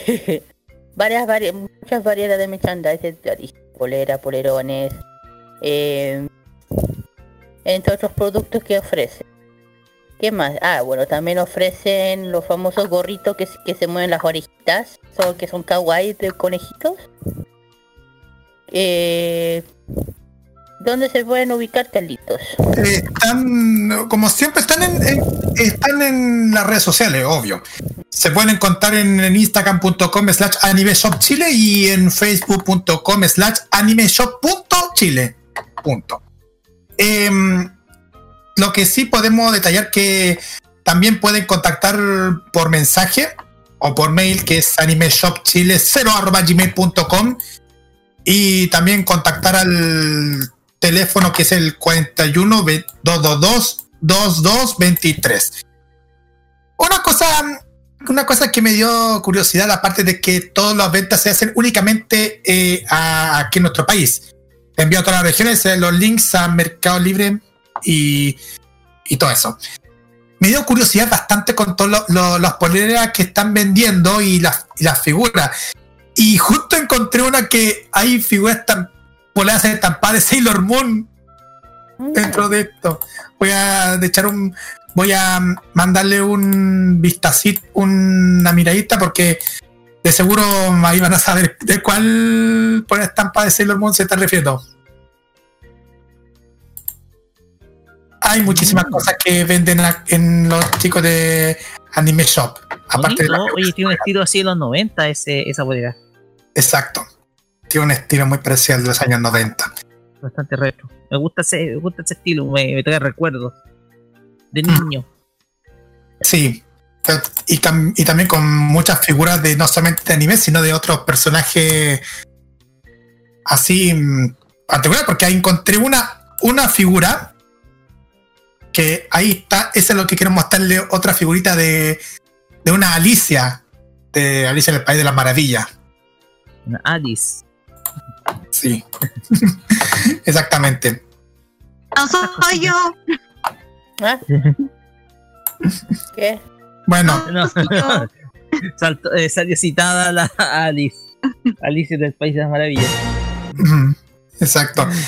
Bueno, tenemos un, un evento que queremos contarle a ustedes, chiquillos. Eh, yo no quiero matarlos, pero Mm, encontré una página, bueno, Eh. del, del manga completo. Ay, perdón. no, eh, no, estamos todavía, vamos con los, vamos con los eventos. Porque justamente eh, para ya la próxima, el próximo evento que viene post de la cuarentena, posiblemente el 20 de septiembre se va a realizar nuevamente la Feria Friki. Oh, por fin. Bueno, no sé. Sí. La Feria Friki en su versión X-Men. Sí, pues sale Wolverine. Sí. La cita que van a poder asistir es el 20 de septiembre en el río Mapocho, eso en la avenida Andrés Bello 1051 en Providencia, paso del Metro Salvador. Igual vamos a estar atentos a cualquier novedad que se viene en Feria Friki, pero esperamos que ojalá, esperamos el momento de que haya muchísimas novedades en el con las ventas y productos que están en- eh, a su disposición en Feria Friki. Ah, claro. Exactamente. Eh, en fin, ya terminamos. Sí, ojo, las ojo con ese Ah, detalle. Pero un poquitito, Kira. Eh, un detalle importante porque eh, si bien dimos a conocer el evento, estamos esperando a que eh, ojalá oficialmente eh, las restricciones de la pandemia se vayan relajando, pero ojo, no quiere decir que esto pueda estar para el mes de septiembre. El tema es que esto puede modificarse de acuerdo a los eh, de acuerdo a la contingencia que se siga dando el momento, porque mm, eh, podemos decir, oye, va a ser el día 20 de septiembre, pero ojo, esto puede cambiar de acuerdo a cómo vaya evolucionando la contingencia que estamos viviendo, ¿ya? Así que hay que poner esa advertencia, antes que todo. Es verdad, es verdad. Ya, la canción, bueno, las dos canciones, la primera es de Hana, eh, de Kami-sama no Kami-sama, del Open de Kami-sama Hajime Mashita. Eh, y, y la otra es de Eriko Tamura de Locomotion Dream. Buen tema. vamos y volvemos con la...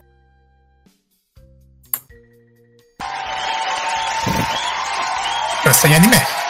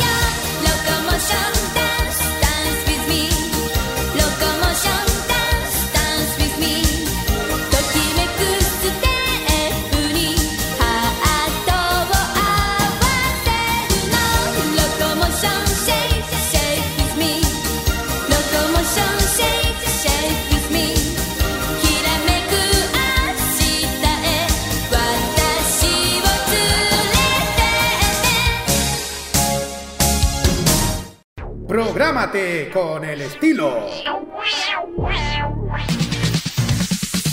Los jueves desde las 21 y hasta las 23 horas, hora chilena, disfruta del estilo que contagia las emisoras de todo el mundo.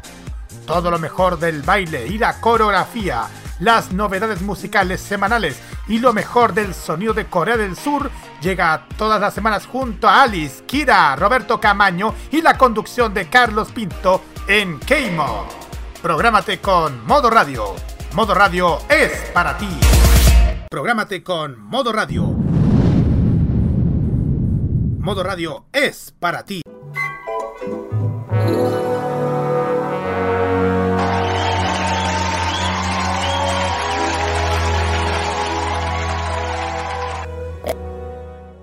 Continuamos acá en Farmacia Popular por modo radio y llegamos a la sección en donde nos toca reseñar o contar un anime de hace muchos años atrás. Y nos vamos a ir con una historia bastante conocida, sobre todo en el ámbito de la animación japonesa, que fue popular en la primera mitad de la década del 2000.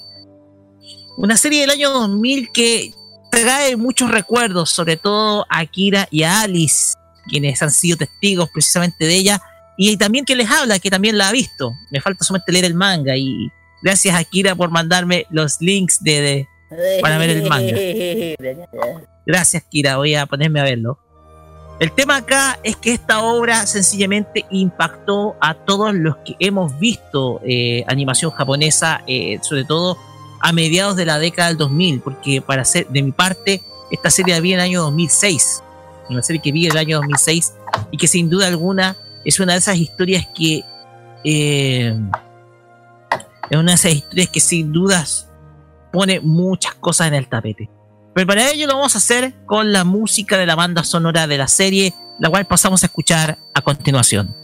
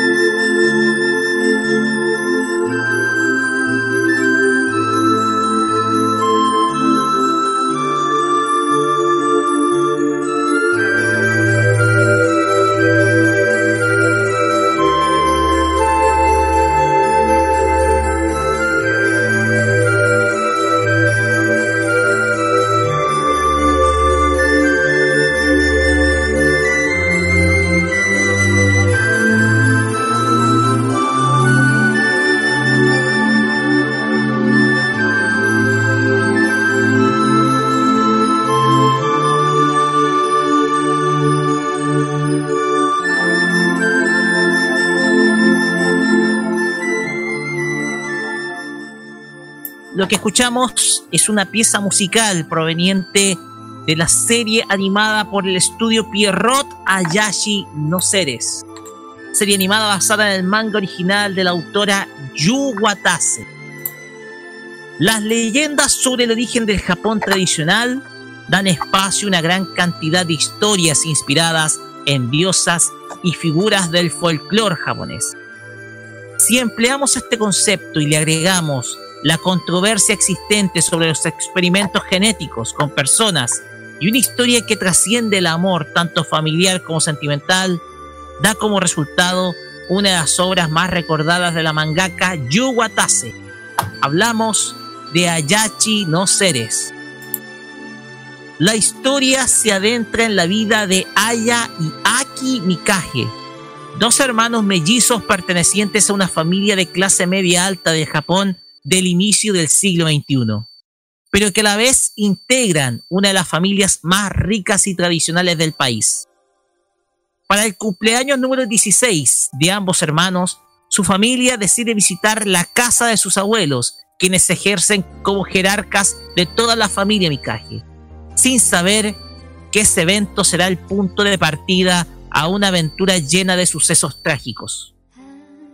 Previamente, antes que ocurrieran todos estos acontecimientos, Aya decide visitar a una vidente respecto a lo que le espera en su futuro sentimental. Sin embargo, la divina anticipa el complejo futuro que le espera tanto a ella como a su hermano, en donde visualiza sucesos sangrientos en torno a su vida. Una vez salida de la sesión, la quinceñera tiene un accidente en donde cae desde una pasarela peatonal y extrañamente se salva al terminar flotando antes de caer al pavimento. Si bien el suceso es extraño, pocos le terminan atribuyendo importancia, solo que este se puede explicar simplemente por el fuerte viento. Aunque la verdad detrás de este suceso es que Aya esconde un poder que resulta algo tradicional dentro de las mujeres del clan Mikage. Ese poder es el que oculta la diosa Ceres, una figura divina proveniente de la cultura japonesa y que oculta un visceral rencor en contra de los hombres, producto que en su pasado, según cuenta la leyenda, se vio obligada a comprometerse con un ser humano, quien terminó por abandonarla. Ese espíritu es el que guarda a Aya y que la hacen víctima de, su, de una persecución que se extiende por toda la obra en donde un misterioso muchacho, un conjunto de amigos y una aparición reencarnada se unen en una persecución en donde Aya decide reformular la vieja existencia que tenía años antes de cumplir los 16 y que hoy está amenazada de muerte por su propia familia.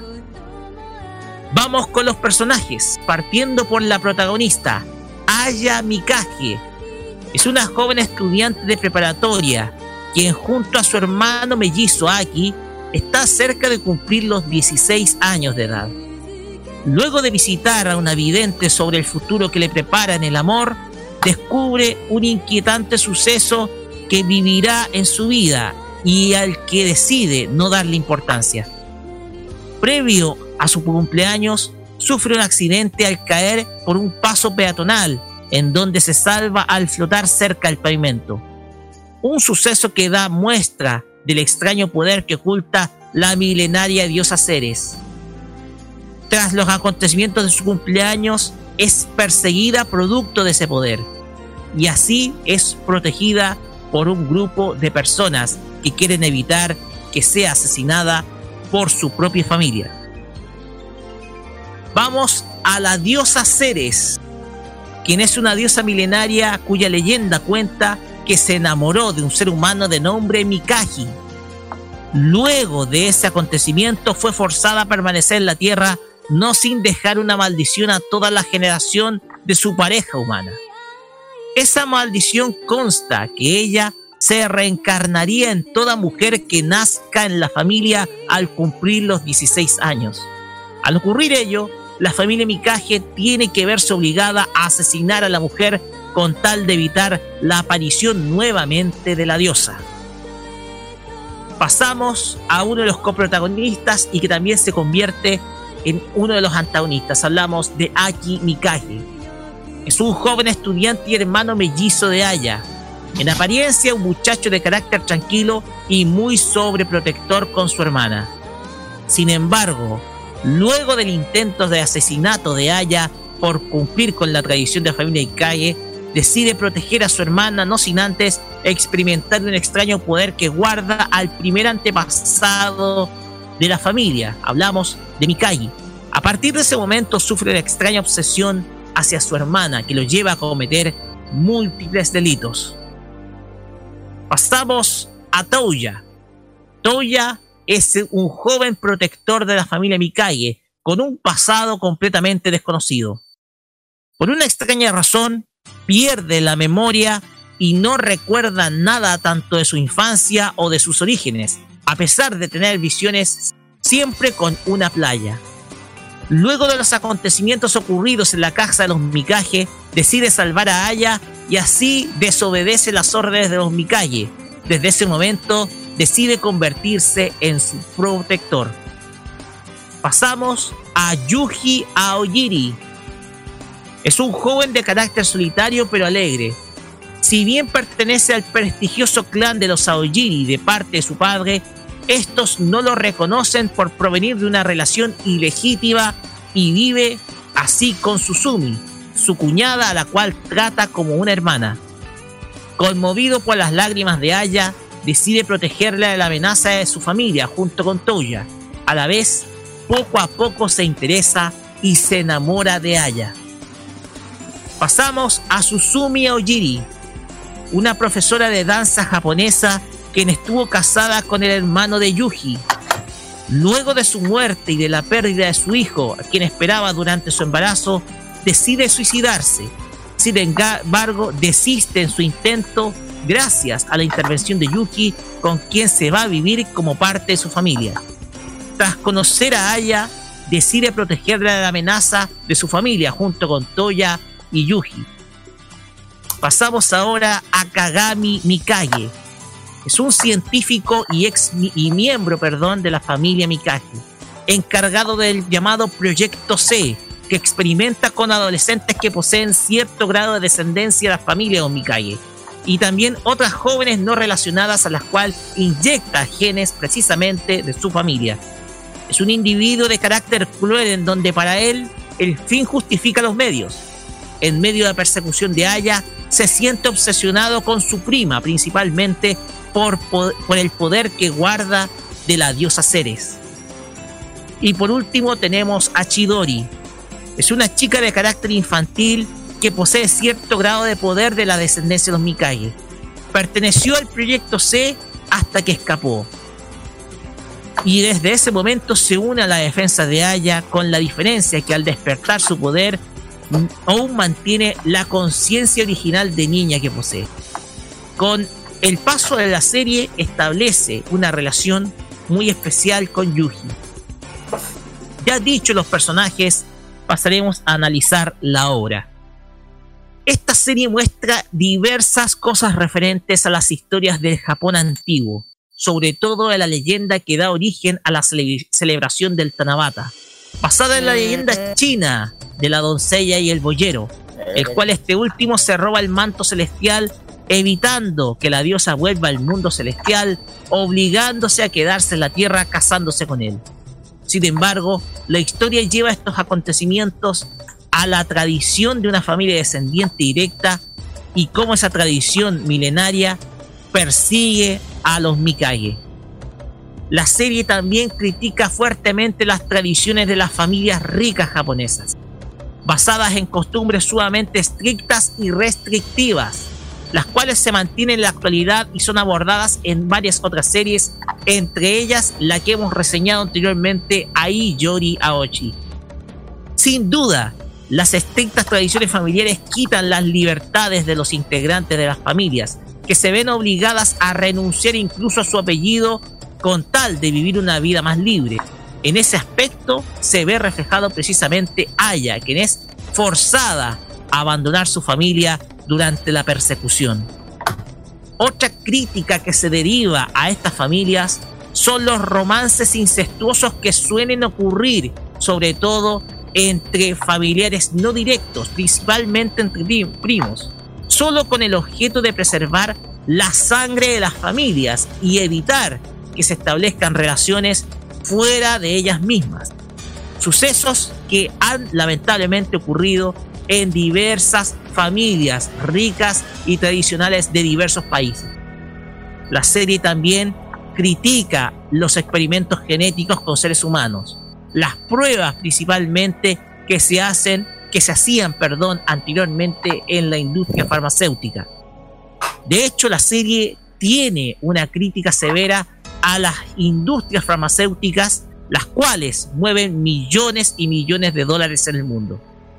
Y esto se lleva al extremo con el personaje precisamente de Kagami, un ser inescrupuloso que en busca de la fama y en busca del dinero decide crear una sesión experimental con un grupo de muchachas que a la vez adquiere el poder de diosa solo para satisfacer caprichos enfermizos. Sin embargo, el castigo que recibe es sin duda alguna ejemplificador en este caso.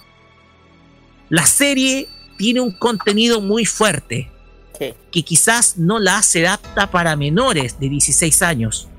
Hay elementos sentimentales, amor y sobre todo sucesos trágicos. Quizás la gran característica que describe y que a la vez puede llegar a atormentar a cualquier persona que haya visto esta obra original de Yu Watase. Con esto finalizamos Sí. esta reseña anime y nos vamos con el panel comenzando con quien vio la serie y leyó el manga Kira. Yo, yo. a ver, eh, a ver, a ver, ¿qué op- sobre esta serie, o manga mejor dicho, para que sepan un poco de Yu Watase, algo que no creo que sepan mucho, está basada en una leyenda real. Se llama Tenni Ceres, su jarón ro- eh, el jangoro robado, se dice. Bueno, es una leyenda también basada en una obra japonesa más interpretada por, como en japonés, se llama Han Hamagoro, que es parecida al, tema de Tanabata. Eh, a la diferencia, para que sepan un poco, es la versión japonesa de la leyenda de Swan Maiden. Yo creo que sí, no- es una es la doncella del cisne. Esa es la leyenda. La versión es la, es la versión de otras culturas que han mencionado a lo largo de esta serie. De hecho, en la serie misma dicen que esta leyenda es, también es oída en otros países, no solamente en Japón. De hecho, en la serie misma lo dicen. Y para que sepan una eh, pa- y para que sepan un poco los personajes de la serie, los personajes de la serie eh, no, no se eh, no se basan en personajes reales, pero eh, cada re- re- refleja una parte misma de un lugar de, la historia en, su conjunto, en lo que eh, incorpora pensamientos sobre ingeniería genética, como lo que tú dijiste, la nueva tecnología a través de los personajes como el Kagami, que en eso. Eh, lo otro, otro tema sobre el tema de Toya, del por qué él es inmortal. ¿Por qué? Él es descendiente de- del Jaramo de, de Ceres. Es por eso, es la reencarnación. Por eso que él tiene el poder de la inmortalidad. Es un tema que no muchos deben cagar. Yo, que yo le dije, yo soy. Cuando se trata de Atase, ahí estoy. Eh, en fin.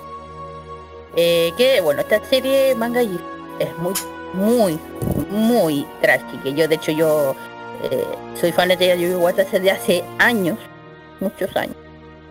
Y esta serie, este manga, me el primer día que vi el manga lo leí, que me quedé enganchada, que empezó sin nada hasta que empezó súper fuerte. De hecho, empieza fuerte, no empieza ni, ni siquiera liviano.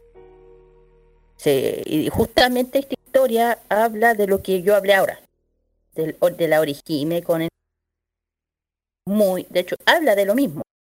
Habla de lo mismo, pero de pero otra versión pues casi igual. De hecho, cuando, de hecho, cuando el Roque mencionó, eh, cuando le pregunté su opinión, ¿te acordáis? ¿Tú dijiste Sí. algo, algo parecido? Exactamente. Ya, yo dije ya. Será. En fin. Eh, es muy buena, a mí me encanta, para la gente que lo crea, lo, puede- eh, lo que son fanáticos de, estas, de estos mangas. Ojo, eso sí, eh, lamentablemente el manga ya no se vende. Creo que sí se vende aquí en Chile, lo tienen que estar haciendo en... ¿dónde? En Crystal Comics, pero no sé si aún está, porque es muy antiguo. Tan antiguo no, pero tiene sus años. Eh, y es larga, es larga. La, la Yoyo Watase es famosa de, de, de mangas larguísimos. Pero bien buena el final, no les voy a decir cuál es el final verdadero, porque el de la serie cuentan otra cosa y el del manga es otra cosa. Eh, pero eh, se eh, ¿sabes lo que yo encuentro? Que la serie se les hizo muy corta. Como que resumieron ciertas 24 capítulos. resumieron lo- las partes más importantes del manga porque lo encontré muy rápida ciertas situaciones porque uno ve el manga y el manga es súper extenso realmente del tomo 1 del tomo 1 hasta el último. Larguísimo. Pasa cada situación. Eh, como dice Roque, no es para aptos para menores porque hay muchísimas cosas fuertes, aparte de, de violaciones también, de, violaciones, cosas. Eh, me encanta este, este- me encanta esta serie, la este manga, lo, lo recomiendo 100%, eso sí.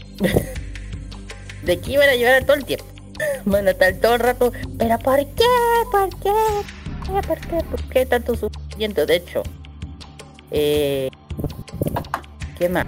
De hecho, un dato bien curioso, la Yoyu Watase, para hacer la serie, viajó un tema, viajó por Miyagi, Okinawa y Toshi para visitar lugares donde la leyenda se dice que Teini aterrizó. Y es lo que digo. Watashi ella misma viajó para inspirarse en su manga en sitios donde originalmente se dice que eh, Teini aterrizó. Una es Okinawa, otra es Miyagi y otra es Tochigi. ¿Vos saben eso? vos? Sí, de hecho, en la serie yo he visto cómo se- eh, hay un momento en que vive en Okinawa. Claro, Allá. claro, que se van de hecho, moviendo. sigue sus estudios allá. Ajá, claro. Y.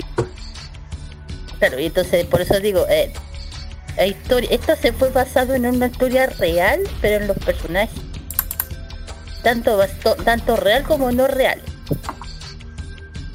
Eh, pues a mí me encanta la, la Watase porque siempre como que lo hace súper eh,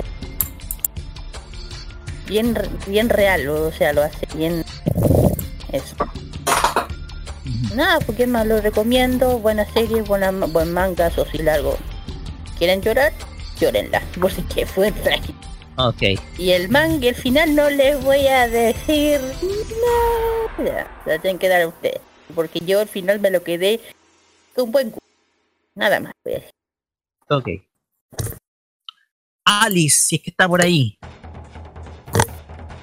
Está por ahí Alice. Si no, pasamos con Carlos. Ay, a ver, Que la serie, la serie te cuento que no está doblada en, en, No. en latino, pero sí está doblada en español de España. ¡Ay, Sí. sí, esa asquerosa! Exacto, la distribuyó con un media. Me gustó el doblaje de España, ¿eh? no. Sí, pero el nombre que le colocaron. ¿Qué le colocaron? Celestial. Ay, Ceres, la leyenda celestial, así se colocó, pero igual está relacionado.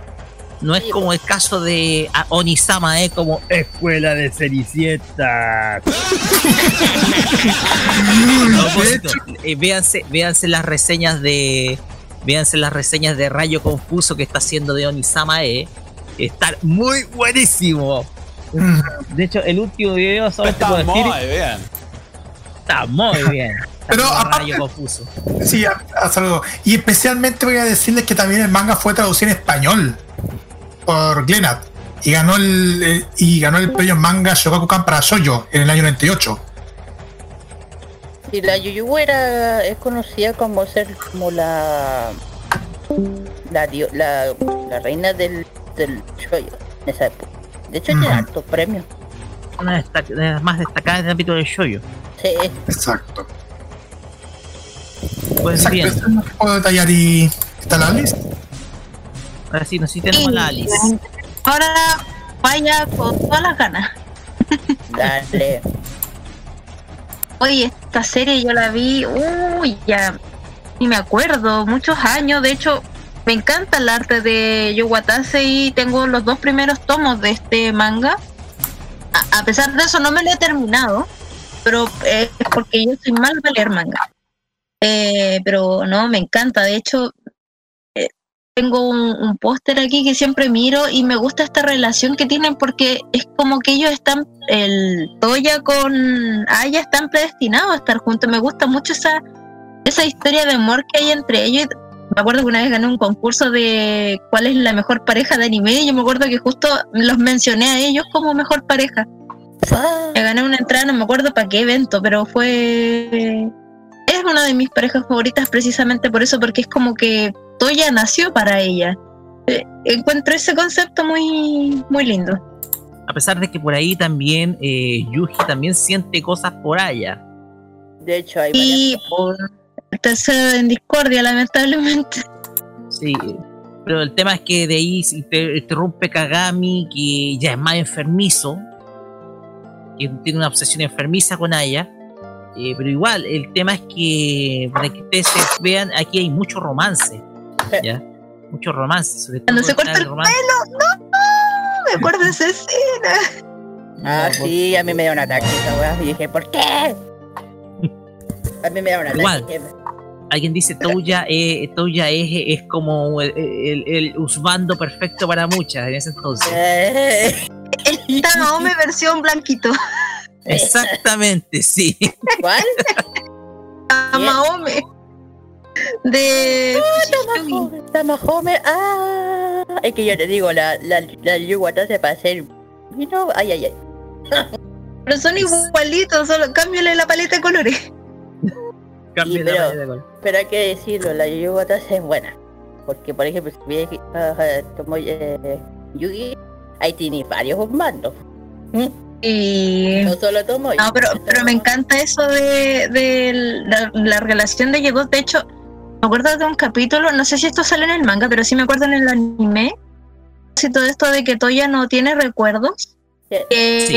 en un momento como que para separarla de Aya le ponen recuerdos de que él tenía una novia y todo y así como no pero cómo es posible y de claro después sale que todo era era algo que le habían como puesto artificialmente para que se alejara de ella Sí, sufrí mucho con esos capítulos En el manga también sale y es y esa parte es mucho peor. Esa es más larga y peor. Como que leerme ese manga tarea pendiente Pues yo les digo, el- el- la serie no les va a, a cundir mucho. El manga sí. El, el manga, Dicho esto, porque la serie es pasando- larga ¿Por qué les digo? Porque en el manga, a la diferencia de la serie, en el manga hay partes picantes. Muy picantes. Mucho Son más. 44 capítulos. Pero lo que digo que en esas partes que no se ven en, en la serie, porque en, la- en el manga sí se ven esas partes. Ah, ya, ah, ya, ya sabemos a qué se refiere. Ah, ya, ya, ya. y, el- y en el manga, sabemos. y en el manga sí que pasa. Uh, No sé, ¿y- y tan, ¿será el nivel de Lady Georgie por si acaso? Podría ser, no sé. ahí no sé, pero digo que en el, en el manga sí pasan cositas y van y bien picantes. Yo creo que ¿por qué vamos a tener que vamos a tener que vamos a tener que hacer envío de esta cuestión a Rayo Confuso para que haga resumen. Sería bueno un resumen de un resumen de de Ayashi no Ceres. Pues bien, voy a hacer vamos a finalizar eh, con un testimonio porque esta serie yo la vi el año 2006. Fue, fíjate que yo cuando me la descargué en enero todavía estaba en la universidad porque estaba preparando, estaba finalizando todavía mi tesis que la defendí en abril. Y se me ocurrió bajar esta serie y se me ocurre verla más o menos terminada la, terminando mi, mi tesis en la universidad y graduar y, y rendí mi examen, etcétera, y veo la serie con mi hermana. Para ello decidí, mi hermana me pidió, oye, bájate las carátulas y transfórmala en video CD. Y e hice todo eso. Bajé las carátulas hice una- unos depurados de, de los DVDs y la transformé en video CD. Y la vi. Y quedamos en realidad impactados. En ese entonces mi hermana tenía 15 años cuando vi la serie. 15 años Sí, yendo, eh, haciendo ver a una niña esa serie, ¿en serio? es verdad, sí, es verdad. Oye, El tema es que, el tema es que, no, a mi hermana le gustó la serie, le encantó. El tema es que se entristeció mucho con algunas escenas. Se entristeció mucho con algunas escenas. Es- es- para ella, la, la obra le, le- es una de sus favoritas. Para ella, eh, de hecho, hace poquito le mandé el link que tú me mandaste, se lo mandé por WhatsApp. Para que para que echarle una gira al manga antes que se durmiera, punto que lo lea con el pololo. Pero el tema acá es que es una obra que sin duda alguna me encantó en lo personal. Es una de esas series de anime que uno extraña ver, de ese anime de antaño. Una obra que sin duda alguna es genial, eh, con pasajes románticos, pero bastante fuertes. Eh, hay, eh, eso es una serie que te hace odiar a la, a la- también es una serie que te hace odiar a la oligarquía porque esas reglas tan estrictas y cómo eh, para evitar el despertar de la diosa tienes que matar a, un ser humano, uno de los tuyos, es algo que sin duda alguna no se puede perdonar. Entonces, eh, yo con lo que señalé esta reseña, esta crítica al, a esto, este estricto modelo familiar japonés, eh, da a entender de que esta obra tiene un trasfondo y tiene una crítica de parte de la autora precisamente a ese universo, a ese mundo aparte en donde viven las familias más ricas de todos los lados y que a la vez en muchos casos se llega hasta un nivel en donde hasta los primos se caen, es una cuestión que les llega a ser incestuosa. Entonces, eso se ve reflejado con Kagami, la obsesión que tiene Kagami con Aya. Entonces, la cosa acá es que es una obra genial, es una de las, como las series del año 2000, es una de las series de anime que más me han gustado y una de las mejores series por lo menos de esa década. Por lo tanto, hay mucho, pero mucho que destacar en esta obra. Sin duda alguna, como lo comentamos con eh, Kira, recomendamos esta obra para todos aquellos que estén interesados en conocer más de precisamente eh, Yuwatase, que para aquellos que ya la conocen, es la autora de, de Fushigi Yugi, otra gran obra Así que, y otra obra que también toma elementos de las culturas milenarias, en este caso la China, y que sin duda alguna tiene grandes, pero grandes obras. Así que, nada. Nada, un grandes recuerdos. hablar de Fuchiki un día, Roque, si no has hablado de ella. Sí, voy a hablar un día de ella. Igual hay capítulos muy picantes. Uh, bailo de Todo con Miyaka, que no sé, las fans hay muchos fans, las fans, las fans servicean mucho ahí. Pero bueno. Resulta que menos que la serie actual. Pues. Claro. Exactamente. Pues bien. Nos vamos con la música y vamos a escuchar uh, ya. Aquí vamos a comenzar a hacer un precalentamiento de nuestros pañuelos porque vamos a escuchar el opening de esta obra que es interpretada por la una de mis seiyuu favoritas, Iwao Junko. Para aquellos que saben quién es, ¿quién? Que después, sí, después que hiciera Tomoyo en Sakura Card Captor, hizo precisamente a la diosa Ceres en Ayashi no Ceres. Y ella es la que interpreta el opening titulado Scarlet, que vamos a escuchar ahora seguido de la agrupación Daybreak con la canción Cross My Heart, el ending número 2 de precisamente oh, la misma serie. sí, a, volar ese carnet. A mandar a volar ese carnet. Vamos y volvemos con más farmacia popular acá por modo radio.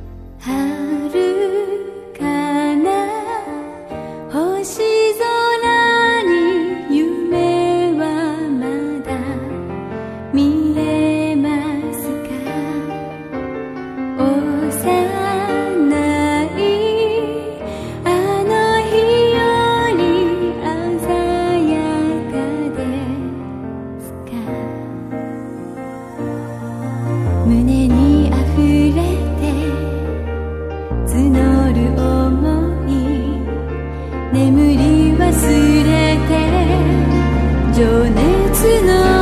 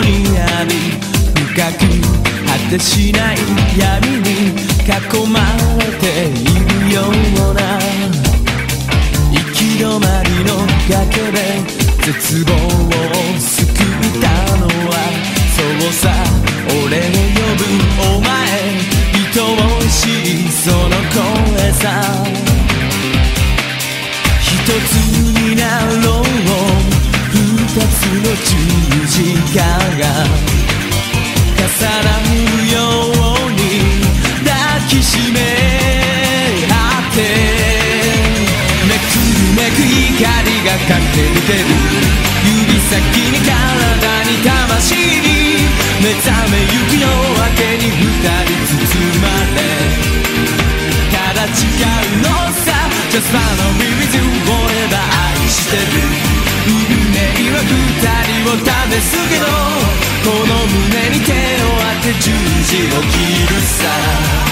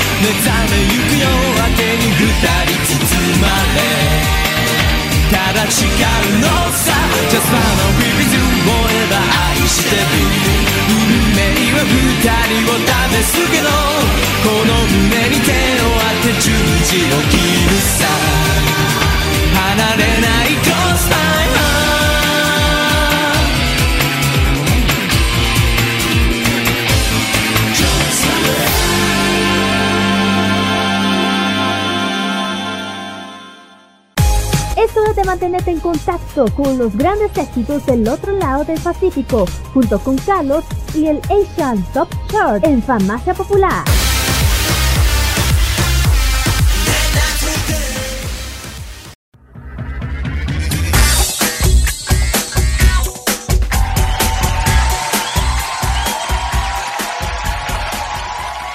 Continuamos en Farmacia Popular por Modo Radio y luego de este dueto de recuerdos, que podemos llamarlo, como comentábamos con Alice, este, estas canciones de recuerdo de una vieja época, vamos con los éxitos de ahora, con los éxitos musicales del Asia y nos trasladamos desde Hong Kong a Manila. Carlos Pinto.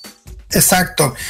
Y antes de empezar, eh, igual saludos a todos los chilenos residentes en Filipinas eh, que están también cuidándose en medio de esta pandemia. Y especialmente, puedo decirlo seriamente, a los trabajadores de la, de la cadena que les voy a mencionar el nombre, ABS Ah, sí. esa cadena, ABS. cadena que Filipinas que, que fue cerrada por ahí en mayo por parte de razones obvias. Esto va dedicado para todos ustedes, el ranking de Filipinas. Musical. se canceló abruptamente que Capture Sakura Filipina. Ujú. Exactamente, Sí. Sí, los, los éxitos del Pinoy Pop, o sea, pop filipino. En el décimo lugar se encuentra The Juans con el tema Siran Placa. Para el noveno lugar se encuentra Kilan Alcántara con el tema Isa Dalawa Tatlo.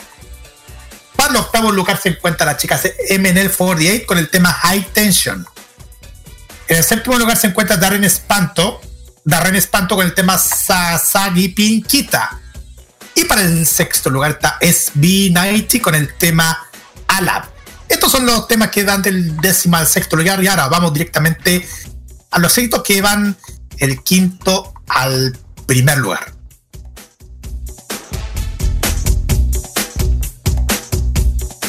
En el quinto lugar está Juan Ancail con el tema Marikit. En el cuarto lugar se encuentra Kim Chiu con el tema Bawal Lumabas. Para el tercer lugar se encuentra Maini Mendoza junto con Grace Note con el tema Parang Kailan Lang. Ya en el segundo lugar se encuentra For Space con el tema Sailin Multo. Y en el primer lugar, lo que vamos a escuchar ahora es Inico Pascual con el tema Balang Arrow. Posteriormente vamos a escuchar a la agrupación MNL48 con el tema High Tension que está en el octavo lugar. Vamos y volvemos para la parte final.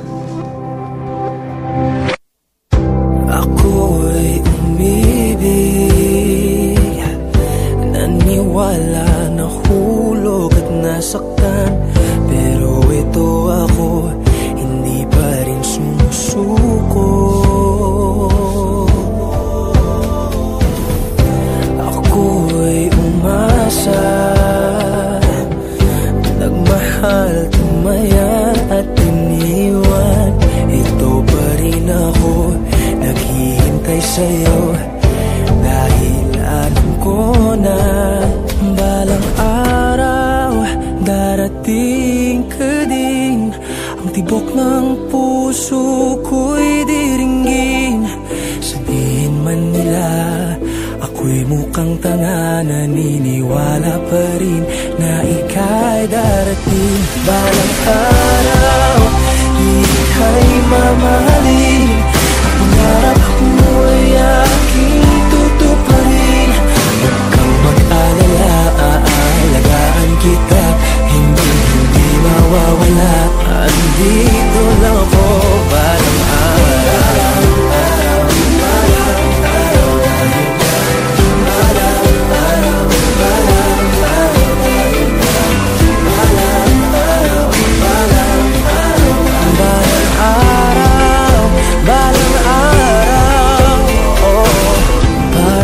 几个能爱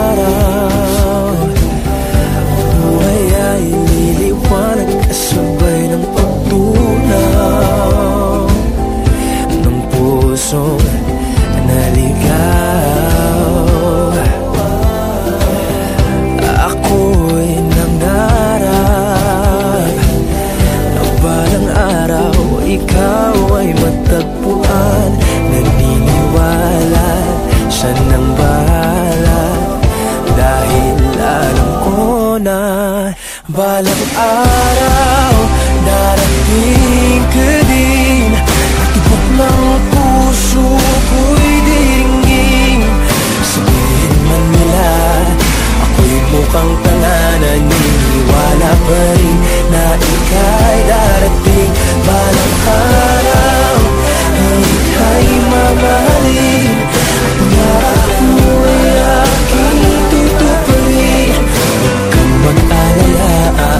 Aalagaan kita Hindi, hindi mawawala. Andito lang ako. Pagdating ng tamang panahon Masasabi ko din na Kinaya natin to. Uh, Hindi, hindi na bibitaw. Dahil nandito ka na Ang puso ko'y sa'yo. Ang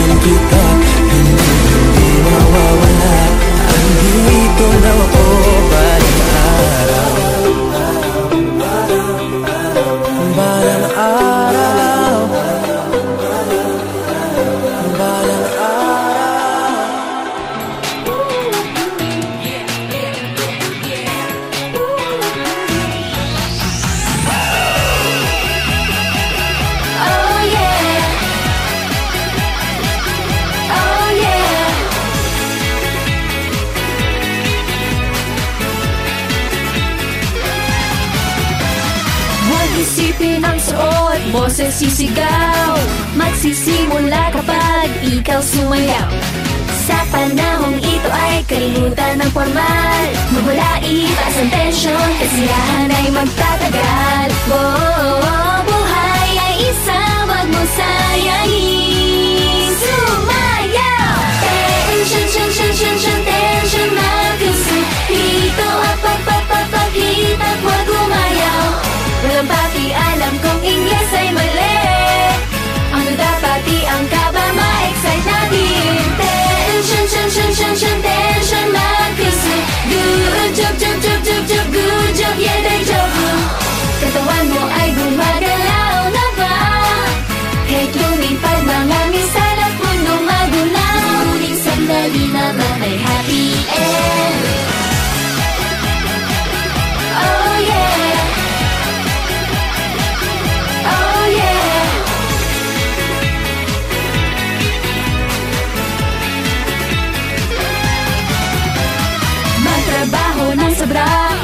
maganda.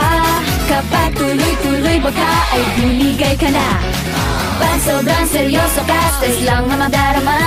Madaroma, saya kahit walang rason lumiban ka.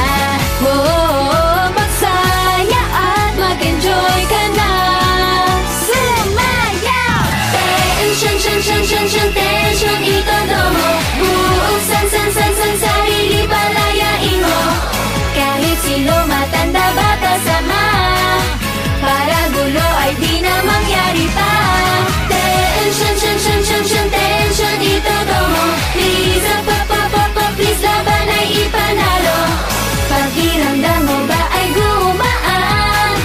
Kahit mga taong mataas ang katayuan. Nananakayo ka minsan lang Sabi nila bukas hindi sigurado Pero sa mukha nila lukot, di matago. Bubenta Ipakita lang ang gusto ay bigkas Don't cry, ayaw ko na sa gabi. Masakit kasi pag problema ang isipin. Humanap ng magpapasaya. Para makiyarin na ang ibig at ang pangarap mo. Wala kailangan lahat kalimutan Sumayaw! Sumayaw! Sumayaw! Sumayaw!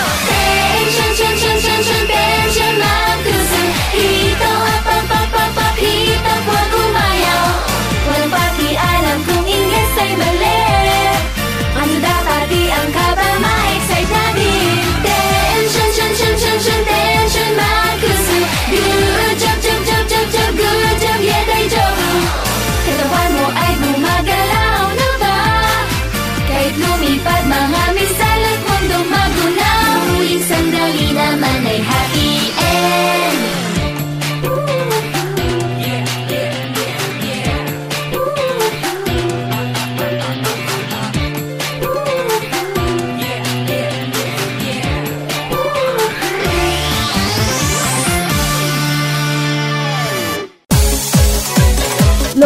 chocolatares son más entretenidos en compañía de Farmacia Popular en modo radio.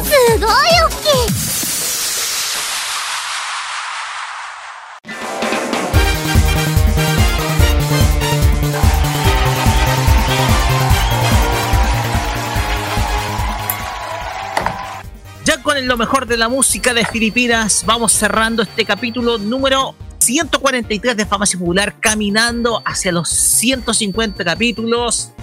¿Cuándo íbamos a pensar que iba a llegar a 150 capítulos en 2017? Yo creo que nunca. Yo creo que nunca. Pero bien, nos vamos despidiendo con los saludos tradicionales de parte de nuestros panelistas a cualquier auditor o cualquier persona especial. Partimos con nuestra amiga Alice, para que mande sus saluditos. Eh, saludos a toda la gente que nos está escuchando, eh, a mi familia, a mi marido, a mis amigos. Eh, ojalá que les haya gustado el programa y eso. Espero verlos en otra oportunidad aquí nuevamente en Farmacia Popular. Así es, no pudo estar el, el jueves en Game World. O sea, Pero igual, menos mal que está recuperadita. Así Ya que estamos mejor. estamos mejor. Para poder estar el próximo. Poder Jueves. estar en listos ya el próximo jueves. Pues bien, Kira, sus saluditos. Eh, cortito y besito, como siempre digo. Eh, sí, un saludo a todos que nos estén escuchando, a mis amigos, mi familia, lo que siempre saludo. Y ya saben chiquillos que por parte de los otros programas hay un- están las encuestas nuevas. Que votan chiquillos, a, ni voten para elegir a sus artistas del K-pop.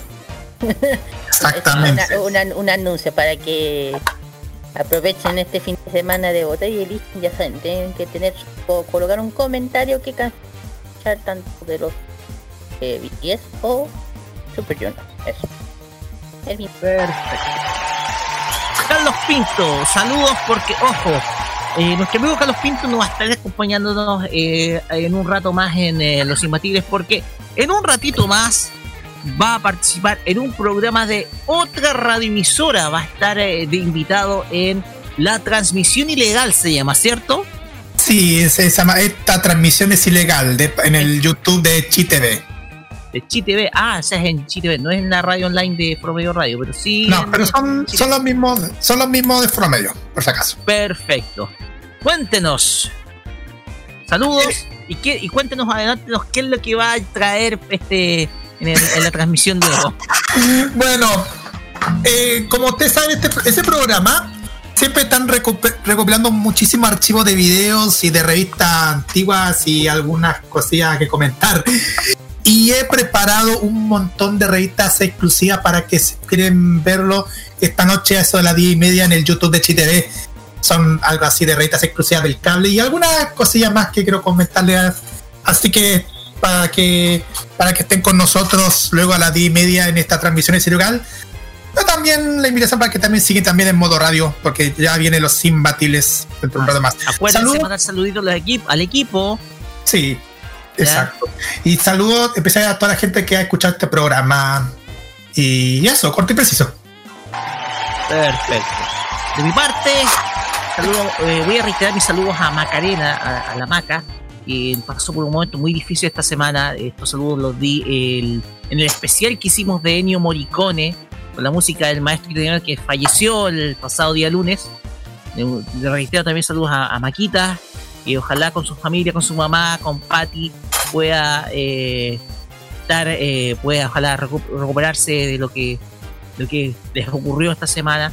Para ellas fuerza, mucha fuerza, mucho ánimo, mucho gambare para estos momentos difíciles, sobre todo en esta época de confinamiento. Y por supuesto, mi saludo también a Rocío, mi hermanita, que esta semana estuvo de cumpleaños. Así que muchas felicidades, Rocío. Y tú ya sabes, estamos esperando, esperando, esperando. Así que eso nomás. Y por supuesto, saludos a los oyentes extranjeros, sobre todo a Hugo Néstor Corea, Villa de Castillo Flores, eh, y a todos los que nos escuchan, sobre todo los ex lectores de Anime Manga TV. Pues bien, vamos cerrando este capítulo y lo vamos a hacer con un pequeño cambio, con algo muy especial, porque hablamos del Tanabata, hablamos de una serie basada precisamente en esa Mm. leyenda. Teníamos que cerrar con una canción escrita y cantada por alguien de este equipo. ¿Lo podemos hacer o no? Ali, A esconderme primero. No, no, no tenga vergüenza, pero sí. Este es un tema muy bonito. En un single que se llama Vía Láctea. Eh, entonces, eh, es una linda historia. Está interpretada en este single. Y los invitamos a oírla en exclusivo por parte de Modo Radio, en exclusivo aquí en Famosa Popular. Alice Midi nos cuenta precisamente Vía Láctea en este lindo tema, una historia precisamente basada en el Tanabata.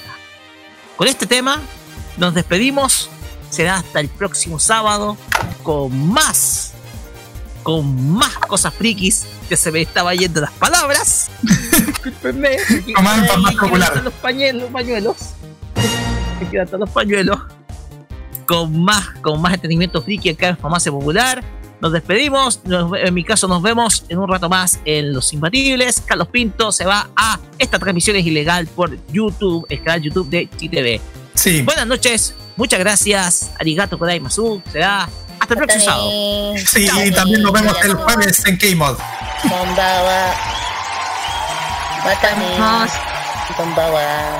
Bye bye.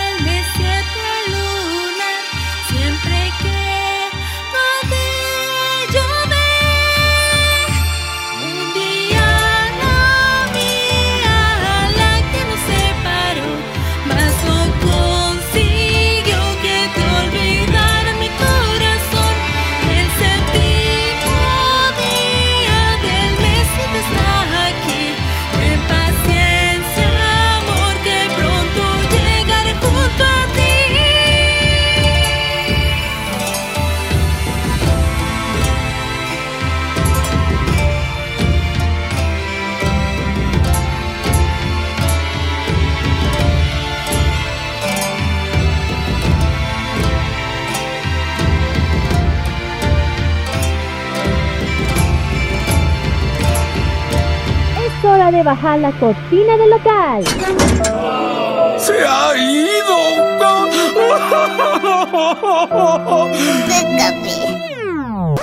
Pero no te preocupes. En siete días más, Kira, Carlos, Daniel y Roque volverán a atenderte con la mejor disposición y con los mejores remedios que te harán llevar en un instante a las tierras del oriente. La Patria Friki puede descansar a partir de ahora por la Farmacia Popular. Déjate atender a partir de ese momento en modo radio. Hasta la vista. Adiós. Au revoir. Que les vaya chévere. Adiós. Sayonara, troncos. Adiós. Adiós. Adiós. ¡La voten! Adiós. Adiós.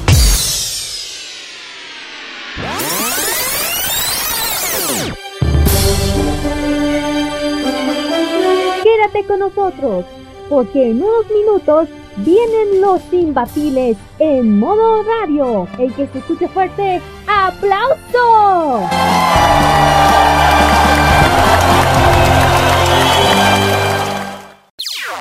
Las opiniones emitidas en este programa son de exclusiva responsabilidad de quienes las emiten y no representan necesariamente el pensamiento de modoradio.cl.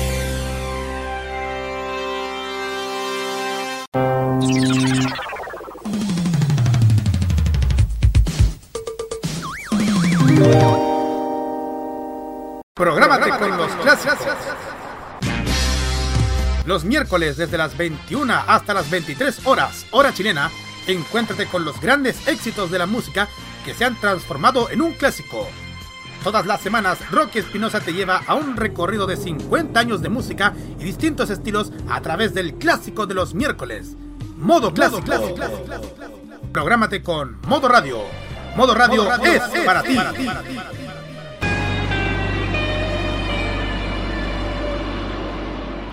Prográmate con Modo Radio. Modo Radio es para ti.